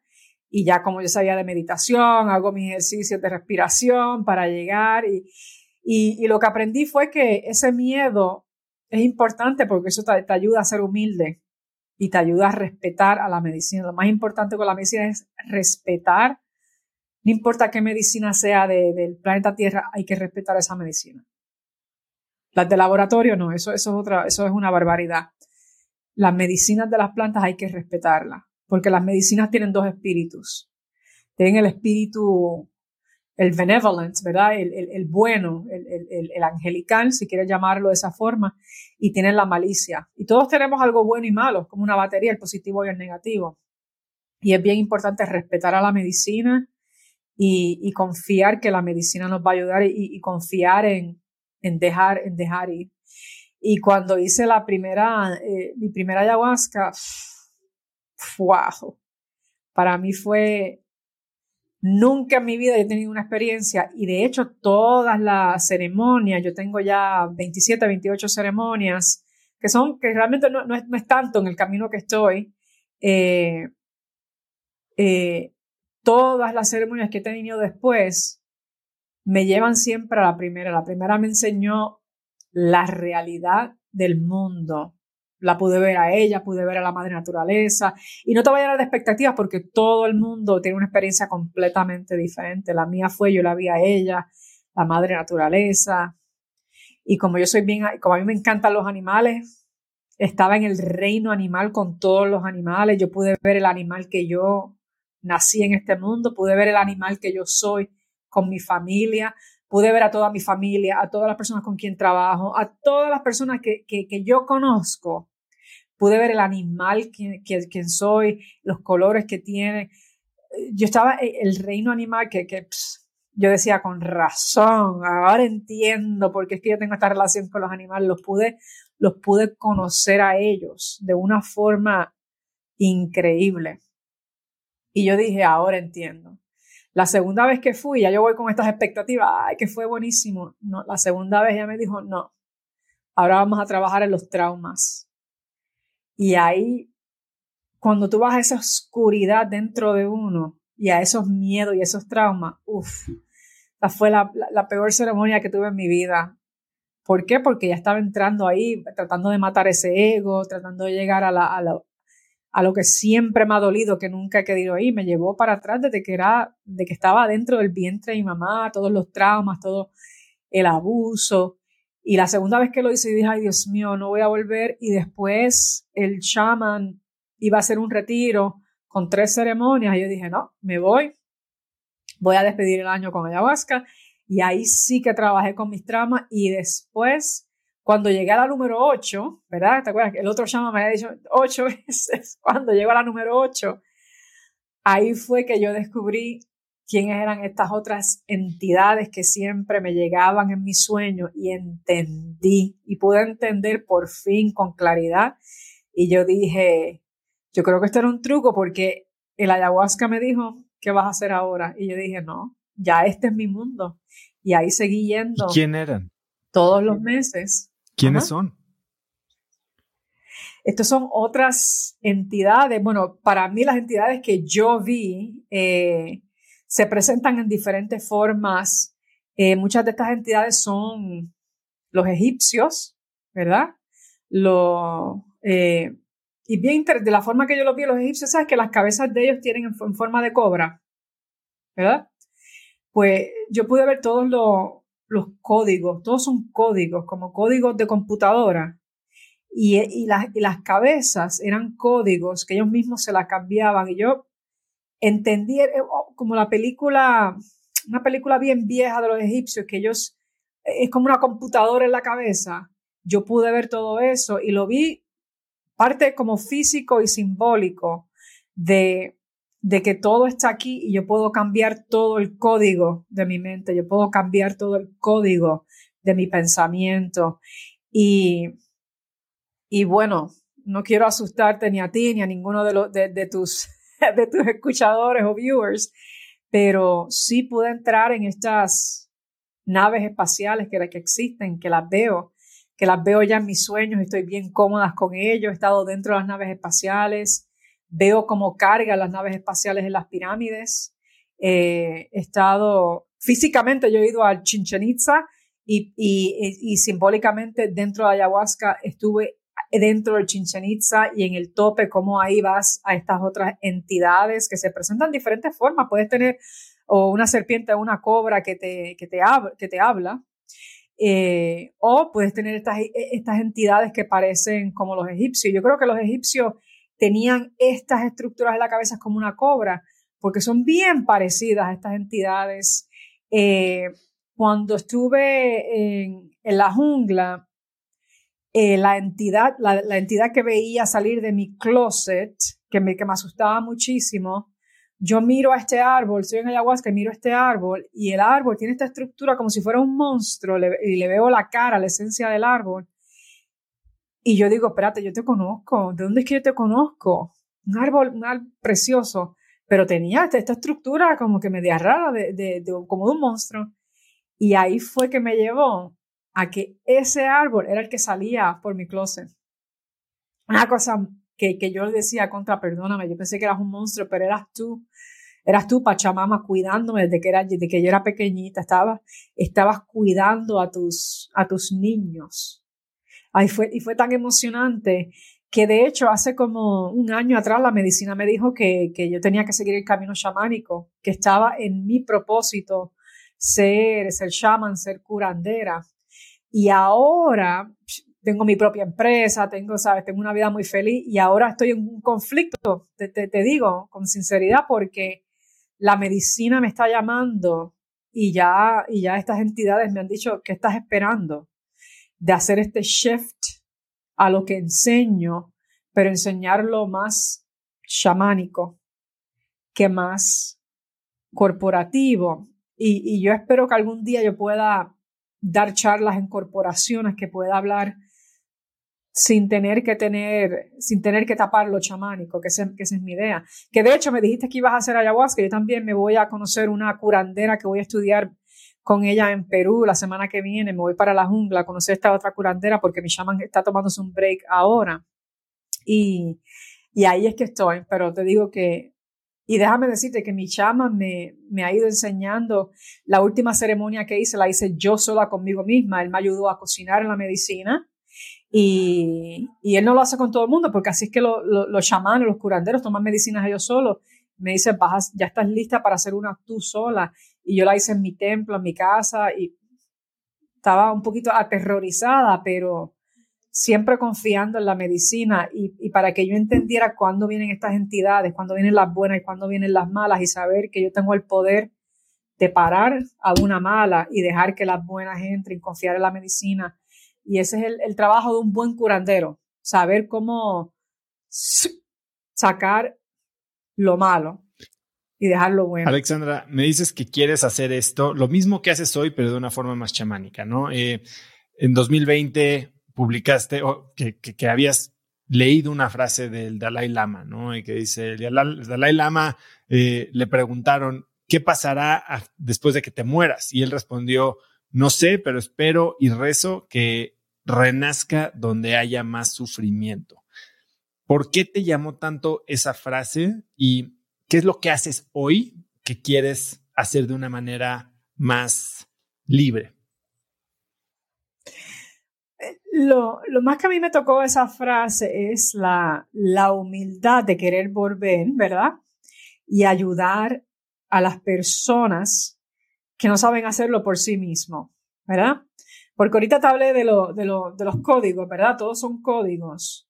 Pero si nos ponemos a ver cuando nacemos, inmediatamente todo es una programación. Nuestro cuerpo es la tecnología más grande que existe. Pensamos que es la computadora, no, nuestro cuerpo es la tecnología más grande. Y ya desde que estamos del vientre de nuestra madre, ya ahí empieza una programación que se llama el DNA. Nuestro DNA le puede dar 5 millones de vueltas al planeta Tierra. Así de grande es nuestro DNA. Por eso es que tenemos ancestros y ancestros y ancestros y todas sus programaciones. Ya, ya cuando nacemos, nos van programando nuestros padres, nuestros abuelos, nuestros maestros, nos van programando a sus ideales, ¿verdad? Y, y desafortunadamente, si hay personas que lo único que han conocido es odio, si lo único que han conocido es miedo, temor, abuso, y no hay nadie que los ayude, ¿verdad? Pues se convierten en víctimas de esas condiciones. Hay una gran mayoría, hay muchos que no, pero se convierten en víctimas de porque es lo único que conocen. Y esa frase me, tocó mucho porque, porque es verdad. ¿Sabes? Él está hablando de de, una perspectiva bien humilde, de regresar donde alguien me necesite. Y hay muchas personas que siempre dicen, ay, quiero tener el yate, quiero tener el, el carro. Digo, si tienes el dinero, perfecto, pero siempre y cuando estés ayudando a tus seres humanos. Y por eso es que yo creo que a mí me encantan los animales, pero si tú, miras, estudiar la naturaleza es tan importante, porque tú miras a los animales, cómo ellos se, se ayudan, se, se, se protegen, cómo ellos colaboran consigo mismos. Ahí, ahí es que tenemos que aprender nosotros como, como humanos, cómo ayudarnos el uno al otro y aceptarnos como somos el uno al otro. Por eso es que a mí la política me, me, me, me saca, me saca. Yo sé que no vamos a hablar de política, pero hubo una vez, y no sé si está relacionado con la, con la, con la pregunta, pero te lo voy a decir anyways. Hubo una vez uno de estos casos en Estados Unidos que un, un, niño de 16 años entró y mató a, no me acuerdo, no me acuerdo si fue en una escuela, no me acuerdo dónde fue, sé que fue en Texas. Mató a, varias personas, lo, lo, arrestaron. Entrevistan a un político, el, político de Texas, no voy a decir quién es, y él dice, ay, hoy vimos la cara del demonio, uh, lo cogimos. Y después entrevistan inmediatamente a una niña que que estuvo con este, un nene de 16 años, entrevistan a esta nena de 16 años y le preguntaron, mira, ¿cómo fue tu compañero? Ella dice, mira, caramba, él nunca conoció lo que es amor. Lo único que a él le enseñaron sus padres fue odio, drogas, abuso. Y, y, la niña dijo, realmente a mí me da mucha pena con él porque nadie le enseñó lo que es amor puro. Y ahí tú ves esas dos perspectivas tan diferentes. Y, y ese quote, yo creo que todos los políticos deberían de, especialmente los Estados Unidos, deberían de aplicárselos. Porque hay muchos políticos que no puedo mencionar, muchos políticos grandes en muchas partes de Europa, en otros países, que han hecho ayahuasca con mi shaman. Y ahí es que está la diferencia, que miramos a otros países y decimos contra cómo es que lo hacen tan bien en otros países y no lo podemos hacer mejor aquí en Estados Unidos. Y por eso es que que en el mundo chamánico y poder enseñarle, y no tiene que, no tiene que llamarse chamánico porque ya la gente empieza a especular y a, poner un juicio de lo que es, pero simplemente un mundo de crear mejor conciencia, ¿verdad? Y aceptarnos y ayudarnos, ¿verdad? Porque si los padres no están ahí para los niños, para eso están los maestros. Pero si no, si no, si no tratamos a los maestros bien, si no los educamos bien, entonces ahí hay otra falla en el sistema. Pero si tenemos buenos vecinos, si tenemos eh, todas estas personas alrededor de nosotros que nos puedan ayudar a inspirar, ahí está la diferencia en eso. Hoy eres fundadora de... No sé si te contesté la pregunta bien, a lo mejor me fui un, poquito, de preguntas de, de follow para hacerle doble clic. Eres eh, fundadora de Awaken Inner Courage Leadership Solutions, LLC. ¿Qué haces en Awaken Inner Courage? Mira, Awakening Inner Courage, y de hecho, de la, por la razón que le puse ese nombre fue porque yo dije, ¿por qué estoy haciendo mi propia compañía? Y, y como el liderazgo es algo que a mí me, me, encanta tanto, para mí una de las cosas más importantes del liderazgo es, es que podamos despertar esa, esa valentía interna de tomar cualquier paso que tenemos que, que tomar, necesitamos ese, ese courage.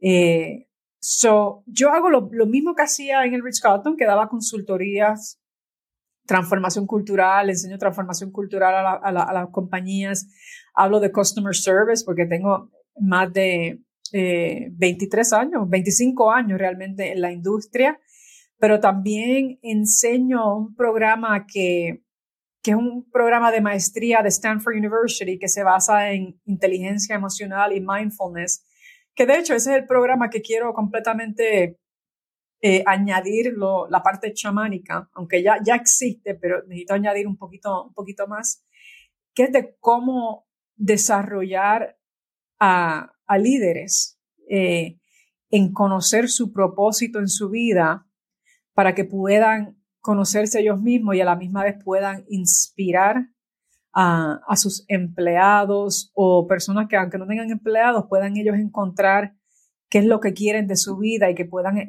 eh, entender cuál es un, un mapa, crear un mapa para yo poder hacer lo que quiero ser, ya sea cambiar de trabajo, ya sea con, cambiar de pareja, ya, ya sea crecer en mi compañía, no importa lo que sea.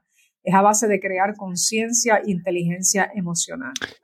A eso es lo que me dedico. Dime algo. Eh, parte de lo que dices que haces es ayudar a la gente a encontrar su propósito. Y esa es de las cosas que a mí muchas veces me preguntan, ¿no? Yo en mi libro, eh, que me gustaría hacerte llegar, eh, hablo de motivación y mucha gente le dice a motivación el propósito y creen que es la única fuente de energía que, que puede haber, ¿no? Pero cuando creen que no tienen un propósito, creen que entonces esa es razón suficiente para no moverse porque no tienen un porqué, entonces no me muevo y no hago nada al respecto y, y, genera un estancamiento, ¿no? Que es frustración, que genera odio, que genera eh, incluso baja autoestima. ¿Cómo ayudas a alguien a encontrar su propósito? Pues mira, lo que yo he aprendido en este curso y en otros cursos es volver a cuando teníamos cinco años o menos. Porque cuando teníamos cinco años o menos, ahí es que la creatividad humana está en su peak, lo más alto.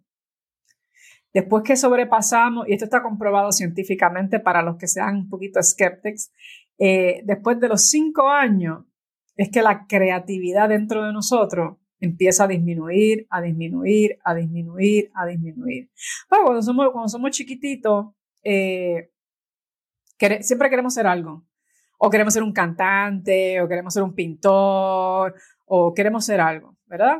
Y cuando empezamos a actuar y a hacer eso, no supone que yo tengo tres años y yo digo, yo quiero ser pintora y estoy pintando las paredes de la casa y por ahí viene mi mamá y dice, ay, dañaste la pared, tú no sabes pintar. Ya mi creatividad empieza a bajar yo siempre quiero ser pintora, pero me dicen que no soy buena, pues no, no puedo ser eso. Entonces ahora empieza la programación de la sociedad, no, tienes que ser abogada, no, tienes que ser doctora, no, tienes que ser todas esas cosas. Y entonces llegas a ese punto de estancamiento que no sabes, que no sabes lo que quieres hacer porque no estás viviendo quien tú realmente viniste a este mundo a hacer. So, so parte de eso es regresar a ese momento de cinco años o menos y ver qué era lo que, lo que, motiva, lo que te motivaba en ese momento. Y aunque yo, mira, yo quería ser bailarina cuando era chiquita, pues no, ¿sabes? Y yo estuve en baile, pero como te dije, me, lastimé, eh, tuve que aprender a caminar otra vez. Yo quería ser, yo quería, porque me encantaba el baile, y no significa que no pueda ser bailarina ahora, pero puedo bailar y hacer algo que me vuelva a motivar y sacarme de un estanque. So, cuando regresamos a ese punto, estamos mirando algo en la creatividad que nos ayuda a ver, espérate, si yo puedo volver a hacer esto, significa que puedo hacer esto. So, yo a veces le doy un challenge a las personas que hagan, que hagan algo que nunca han hecho en su vida, pero siempre han admirado. So, si tú has admirado, si a ti te gusta el, arte y te gusta ir a las galerías, yo, pues, yo les hago el challenge que tienen que hacer una pintura. No importa que se vea bien, que se vea mal, todo es perspectiva. Pero el mero hecho que hiciste algo que estuvo fuera de tu comfort zone, te va a dejar saber, espérate, esto fue algo creativo que abre algo en tu sexto sentido y ahí empiezas a descubrir quién tú eres. De hecho, yo tengo personas que nunca en su vida siempre han querido ser cantantes y cuando yo les digo, pues, pues te vas a preparar, vas, a, cantar ahora y lo vas a hacer al frente de los demás estudiantes. Y les doy tiempo para que se preparen. Y una vez lo hacen, créeme o no, hay, hay mitad de ellos que se dedican a estudiar música ahora y la otra mitad pudieron descubrir qué era lo que les faltaba en su vida. Es porque estás, estás buscando algo en el mundo. Todo, es la creatividad. Por eso es que los, niños, estudiar a los niños también es bien importante, porque ellos están llenos de luz, están llenos de luz, están llenos de, de, magia, lo ven todo con colores. Y, y, es importante volver a regresar a eso, esas cosas que nos emocionaban cuando éramos pequeñitos, nos pueden ayudar ahora como adultos a volver a descubrir quiénes somos. ¿Cuál es el obstáculo más grande que nos impide hacer eso de una forma más natural? Nosotros mismos. Nosotros somos nuestro propio problema. Nosotros, nosotros somos nuestro propio problema y nuestra propia solución. Somos nosotros mismos. Nada exterior impide nada. Nosotros mismos solo somos los que ponemos esos bloques, esas capas. Nosotros mismos a veces no, no, no, nos convertimos como una cebolla, nos ponemos una capa y otra capa y otra capa y otra capa y otra capa. Y, y llega a un punto que nosotros mismos tenemos que tomar la decisión. Para mí ese es el obstáculo más grande. Nadie te pone obstáculos nada más que uno mismo y, y tu mente. A mí me gusta mucho el, el, concepto de las chakras porque cuando uno se pone un, un, obstáculo, nosotros tenemos tres cerebros. Está este cerebro, que es el más conocido, el cerebro del corazón y el cerebro que está en el estómago, ¿verdad? Y y cuando tenemos uno que está desconectado del otro, ahí empiezan las señales incorrectas a salir. Porque si yo como comida mala, ¿verdad? No, no, no como nada que sea nutrición, ya el sistema nervioso le está enviando unas señales a mi corazón de que tengo dolor, de que algo no funciona, entonces ahí le, envía señales al cerebro de que no me siento bien, estoy fatigado, eh, no sirvo para nada, nadie me quiere, eh, empieza un revolú a lo mejor como bien, ¿verdad? Soy un atleta, tengo tremendo cuerpo, eh, pero a lo mejor estoy en una relación con alguien que me trata bien mal, ¿verdad? Entonces le está afectando a, mi corazón y entonces le empieza a enviar señales a mi cerebro, ah, yo soy una víctima, nadie me va a querer porque estoy sola. Eh, y, entonces eh, este cerebro, sí, quizás a lo mejor estoy comiendo bien, pero a lo mejor hago más ejercicio y estoy utilizando suplementos que aunque tengan un tremendo cuerpazo, pero estoy usando suplementos que realmente me están matando por dentro. Y eso se vio mucho con, con COVID, que tú veías personas súper saludables, con tremendos músculos, pero tenían layers de otras cosas por eh, suplementos, inyectaban o algo. So, esos tres cerebros estar en una línea de, de balance es esencial. Y eso viene de nosotros mismos, limpiar esas líneas, limpiar esos chakras. No, pero no, todo el mundo quiere escuchar los chakras, pero es, si no quieres escuchar chakras, pues escucha a la ciencia de que estos tres cerebros tienen que estar en balance y el corazón es el puente, es el puente del estómago y es el puente de aquí, de, este cerebro. Hablando del cerebro, tú eh, constantemente tocas el tema de la mentalidad de víctima. Cuéntame qué es la mentalidad de víctima y cómo nos podemos deshacer de ella. Esa pregunta es bien interesante, bien, bien interesante. Te voy a, te hablar de mi perspectiva. Teniendo, teniendo mi madre, que ha sido víctima de la relación que tiene con mi papá. Y ahí no voy a entrar mucho detalle porque ahí vienen muchos de, mis traumas y ella, ella sí lo admite que es una, que, que ya es, que ella decidió ser víctima. Y ahí es que está la, la, ahí que está el problema y la solución. Ella lo decidió, una generación diferente. Pero la mentalidad de una víctima es, tiene que haber algún tipo de, de abuso para caer como víctima o una condición o te acondicionaron desde una edad pequeña. Y lo que yo he aprendido en las constelaciones familiares eh, es que hay veces que hay personas que son víctimas de la condición de un abuso o algún trauma, algo que sufrieron y se quedaron encerrados en ese miedo, se quedaron encerrados. Por eso es que dicen cuando uno se encierra, uno se, uno se pone en la posición de feto, ¿verdad?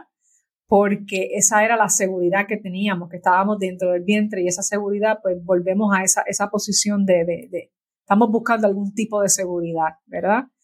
En vez de buscarla nosotros, nosotros mismos.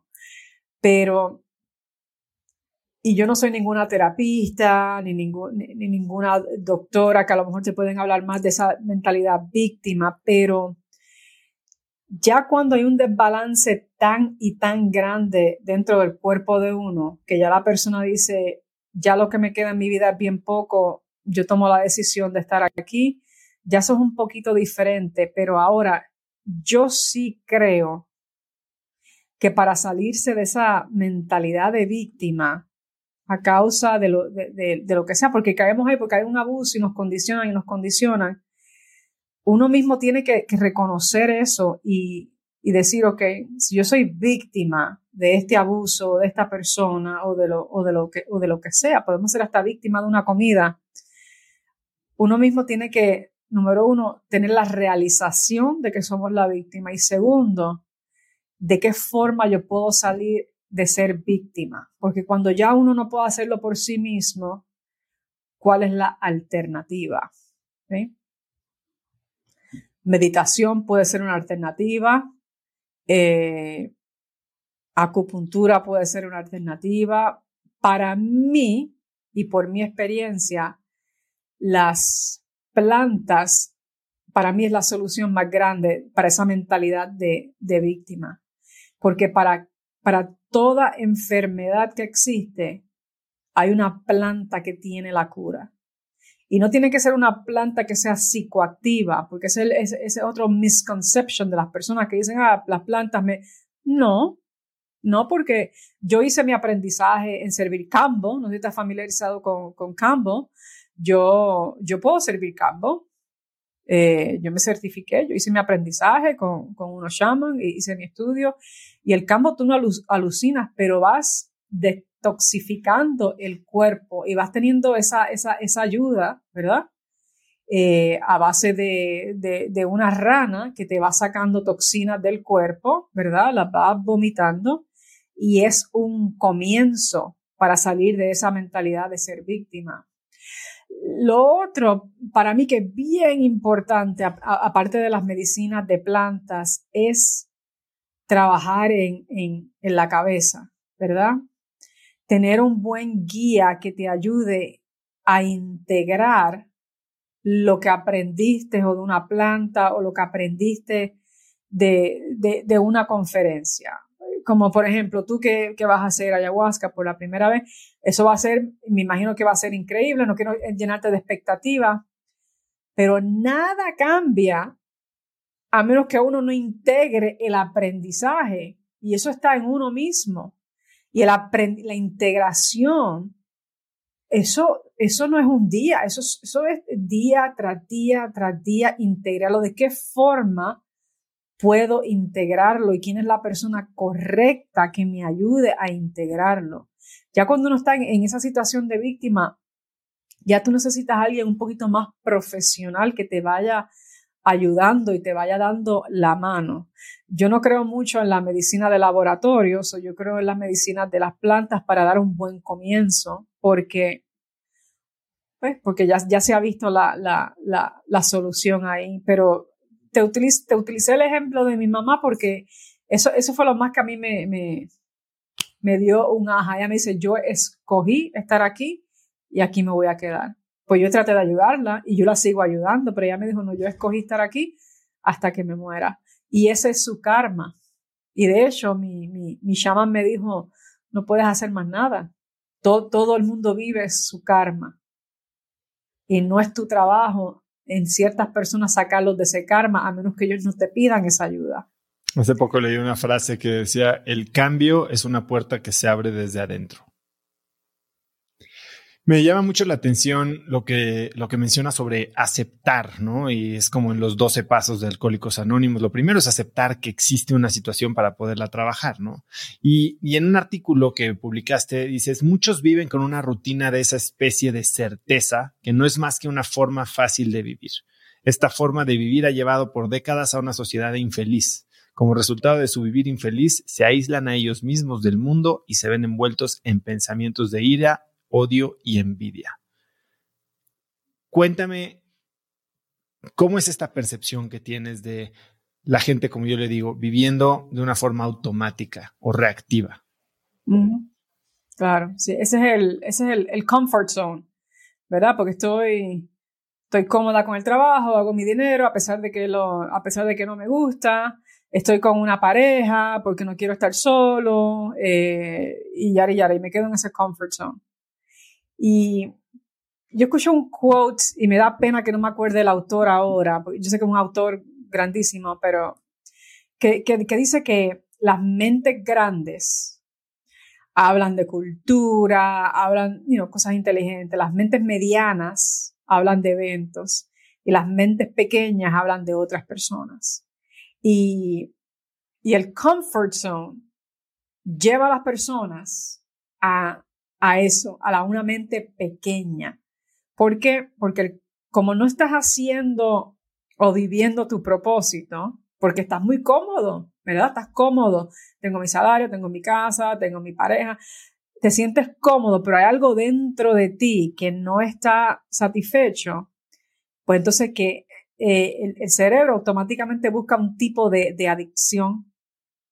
Y cuando estás en esa, en, esa etapa, estás infeliz, aunque te tomas la foto, el selfie y lo posteas, que, que estás que estás súper feliz, siempre vives con, con, ese pensamiento de, de, de, qué podría ser, pero no me atrevo.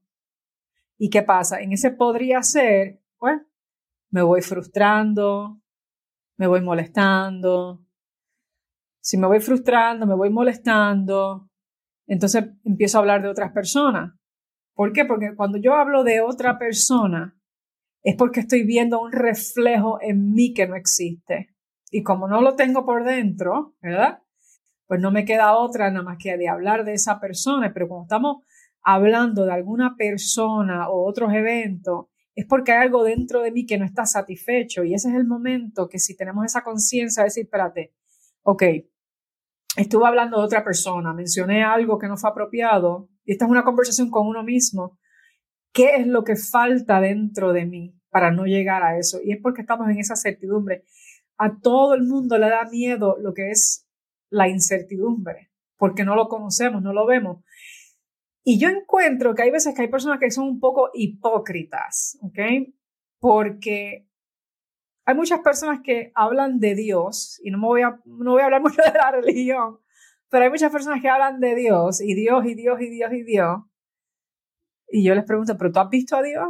No, nunca lo he visto. ¿Y cómo sabes cómo existe? No, no, no, existe, existe. Ok. Entonces, si la incertidumbre te da tanto miedo, pero tú crees en Dios, que es una incertidumbre también, entonces es un poquito, y, para mí es un poquito hipócrita, ¿no? Y es como que no conoces a alguien, pero si alguien te dice que es Dios, lo vas a seguir, pero no, no te atreves a hacer otra cosa. Lo encuentro un poquito hipócrita de, la, de las personas, pero e, e, eso es lo que pasa cuando estamos en el, en, el certainty. Y, y de hecho, todos pensamos que todo se va a quedar igual. Y todos los días pasa un evento todo cambia, todo evoluciona. Y si no estamos preparados para ese momento, ahí entonces viene la depresión, ahí es que entonces viene el, el, odio. Y mientras más practicamos y hacemos cosas fuera de nuestra certidumbre, pues mira, cuando pasa algo estamos, no diría que estamos 100% preparados, pero entendemos que que el día que se muera mi mamá, yo sé que se, va, que se va a morir y entiendo que eso es parte de la naturaleza. Yo entiendo que ahora puedo tener mi apartamento o lo puedo perder y si lo pierdo, no es que no me vaya a importar, es que eso es parte de la vida, ¿verdad? Porque he aprendido y, y, y, es, y he valorado que la conciencia y estar en ese estado de, de, de, de una conciencia abierta es más importante que estar en ese mundo de certidumbre. Y, yo lo veo mucho en amistades mías que ya casi ni, casi ni veo, porque lo mismo que hablaban 20 años atrás es lo mismo que están hablando el día de hoy. Y no quieren crecer, se quieren quedar en esa burbuja. Pero sin embargo, cada vez que yo hago algo que, que para ellos es, oh, wow, está en otra sesión o está en otra ceremonia chamánica, ¿qué pasó? ¿Qué pasó? ¿Qué pasó? no pasó nada, quieres saber qué pasó, ¿por qué no vas? Y nunca quieren ir porque están tan cómodos, pero como vuelvo, ese es su karma. Todos estamos viviendo nuestro karma. Y una de las cosas, una enseñanza bien importante es estar contentos y aceptar el karma de todo el mundo. La verdad tuya no debe de molestarme a mí porque esa es tu verdad. La verdad de mis amistades, esa es la verdad, la conformidad de ellos esa es su, es su verdad. Esa es su verdad. Y la parte de aceptación. para mí, para muchas, y para mí, es una parte difícil porque uno quiere inculcar lo que, lo que, lo que uno sabe que es correcto, pero no podemos hacer eso. Todos tenemos que vivir nuestra karma y aceptar a todo ser humano tal y como es. Para mí es una enseñanza, de una de las enseñanzas más difíciles que existe. Más difíciles. Y, el mejor ejemplo, porque te lo digo que hasta el día de hoy no he, no he conocido otro ejemplo, es la Madre Teresa es la única persona que yo creo que ella entendió la aceptación. Y han habido otros por ahí, pero han hecho otras cosas que para mí no, no son correctas, pero yo creo que, que, ella ha sido la representación más grande de aceptar al ser humano tal y como es. Otra cosa que dices en tu artículo es que sabiendo que igual habrá sufrimiento, no es mejor experimentar el placer de la vida caminando nuestro destino en vez de evitarlo por miedo. Y me, regresa un poco, hace un mes o un poco más, un gran amigo mío hizo su sesión de ayahuasca y de hecho lo voy a hacer con las mismas personas que lo hizo. Y me platica en este episodio, que si no lo has escuchado es el episodio 181, me parece, con Javier Martínez Morodo, eh, me cuenta cómo decidió caminar hacia el miedo. Eh, en vez de pelearlo, ¿no? Y hoy escuchaba otro podcast con Aaron Rodgers y dice un poco lo mismo. Eh, ¿Así debemos de vivir la vida? ¿Caminar hacia el miedo? Claro, porque estamos confrontando. Si no tenemos miedo, imagínate, y pregúntate esto, si yo no tuviese miedo a nada, ¿qué podría hacer? ¿Verdad? Y estar preparado porque yo puedo, yo puedo decir, ay, me da miedo eh, brincar de un avión y digo, no, voy a confrontar mi miedo y me voy a tirar del avión. Y si el paracaídas, digo, Dios quiera, ¿verdad? si el paracaídas se rompe y me, y me muero, pues caminé, caminé en mi miedo, porque el miedo es el que nos enseña. Eh, te voy a hacer una pregunta. Si tú vas a tu sesión de ayahuasca y tú ves una serpiente y ves un unicornio y ambos te están llamando, ¿a cuál tú vas a seguir? no sé. No sé. Dime, tu, primera intuición, ¿cuál vas a seguir? No sé, probablemente, conscientemente, creo que buscaría la serpiente. ¿Por qué? Tal vez estoy condicionado, tal vez estoy en esta tengo ese tipo de mentalidad o de voluntad de, de ponerme incómodo y de buscar y, y, ver qué pasa. Tal vez es una respuesta lógica. No sé, o sea, lógica en términos de que la estoy pensando y, no sé en ese momento si huiría de la serpiente. Pues yo, yo le he hecho la misma pregunta a personas que, que viven en, este mundo de conformidad y siempre dicen el unicornio. Y yo le pregunto, ¿y por qué el unicornio? Y dicen, ah, porque el unicornio es mágico, es lindo. Y sí, si te vas con el unicornio, te va a enseñar algo bien lindo, bien bonito y te vas a sentir bien feliz. Pero la serpiente, que es lo que le llaman el kundalini, no sé si has hecho kundalini yoga o, o un kundalini meditation, el kundalini se basa en la serpiente que viene desde el primer chakra, el root chakra, y esa serpiente es la que va subiendo. Por eso es que los doctores tienen las dos serpientes en su logo, ¿verdad?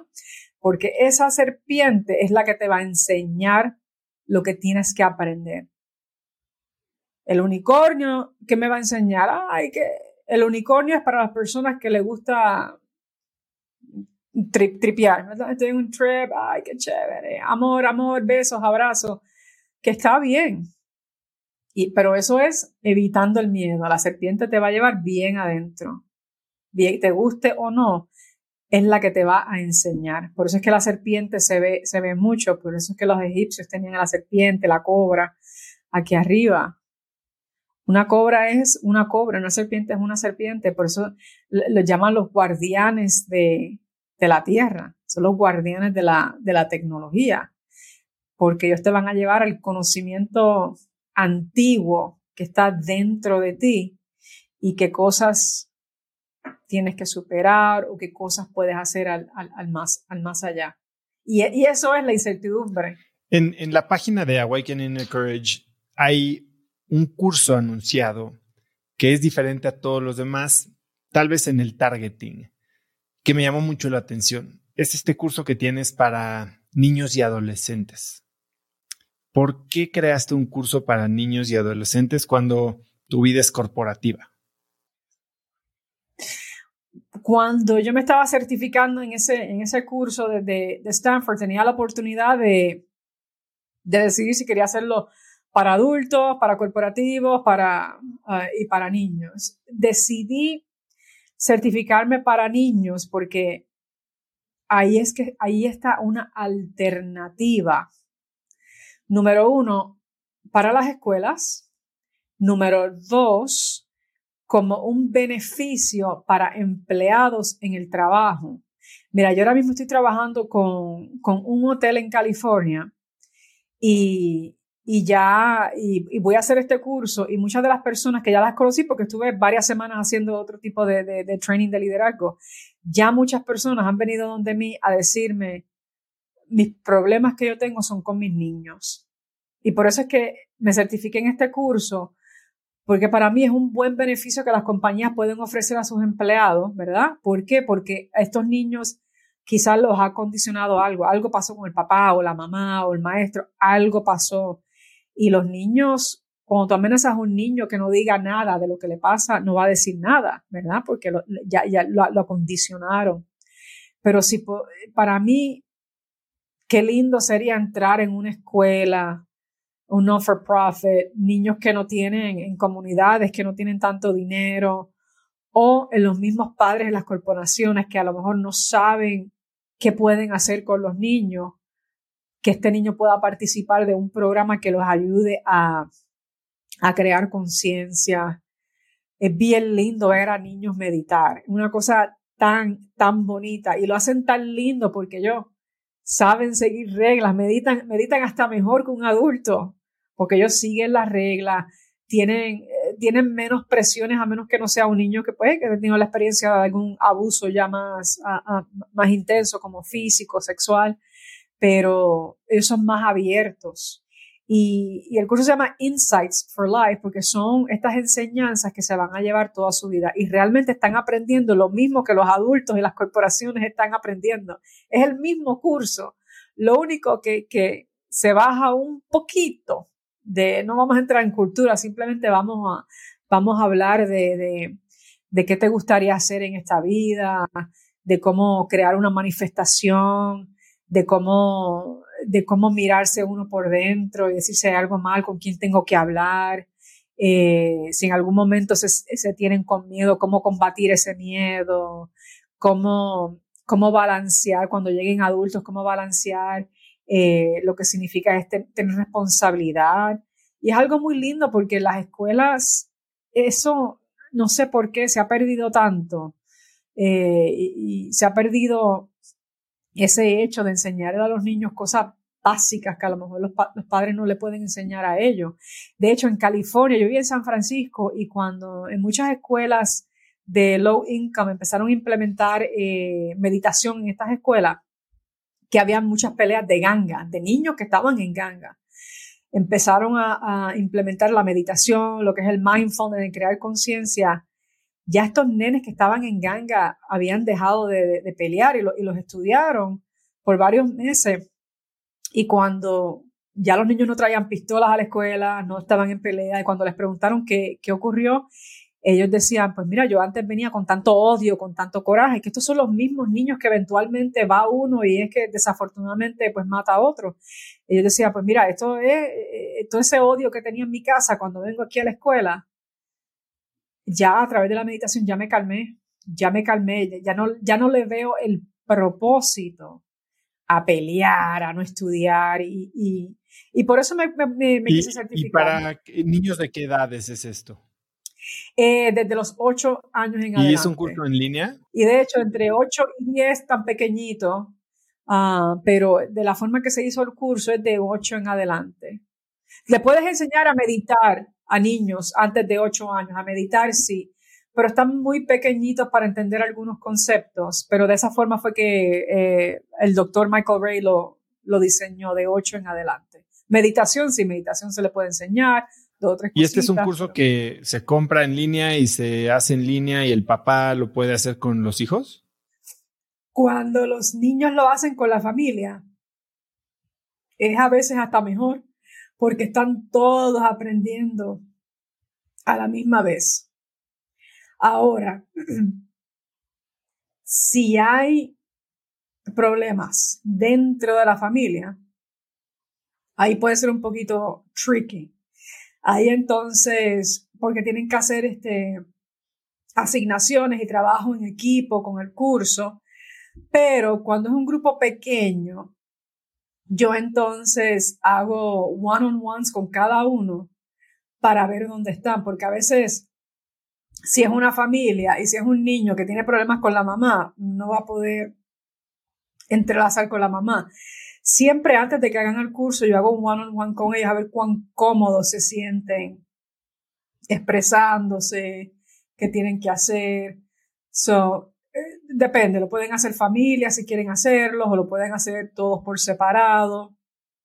O si quieren hacer los one-on-one conmigo, ya eso es diferente, pero ya, ya eso sería más, más tiempo específico, pero sí. Alexandra, en los próximos 12 meses, ¿cuál es el proyecto que más te emociona?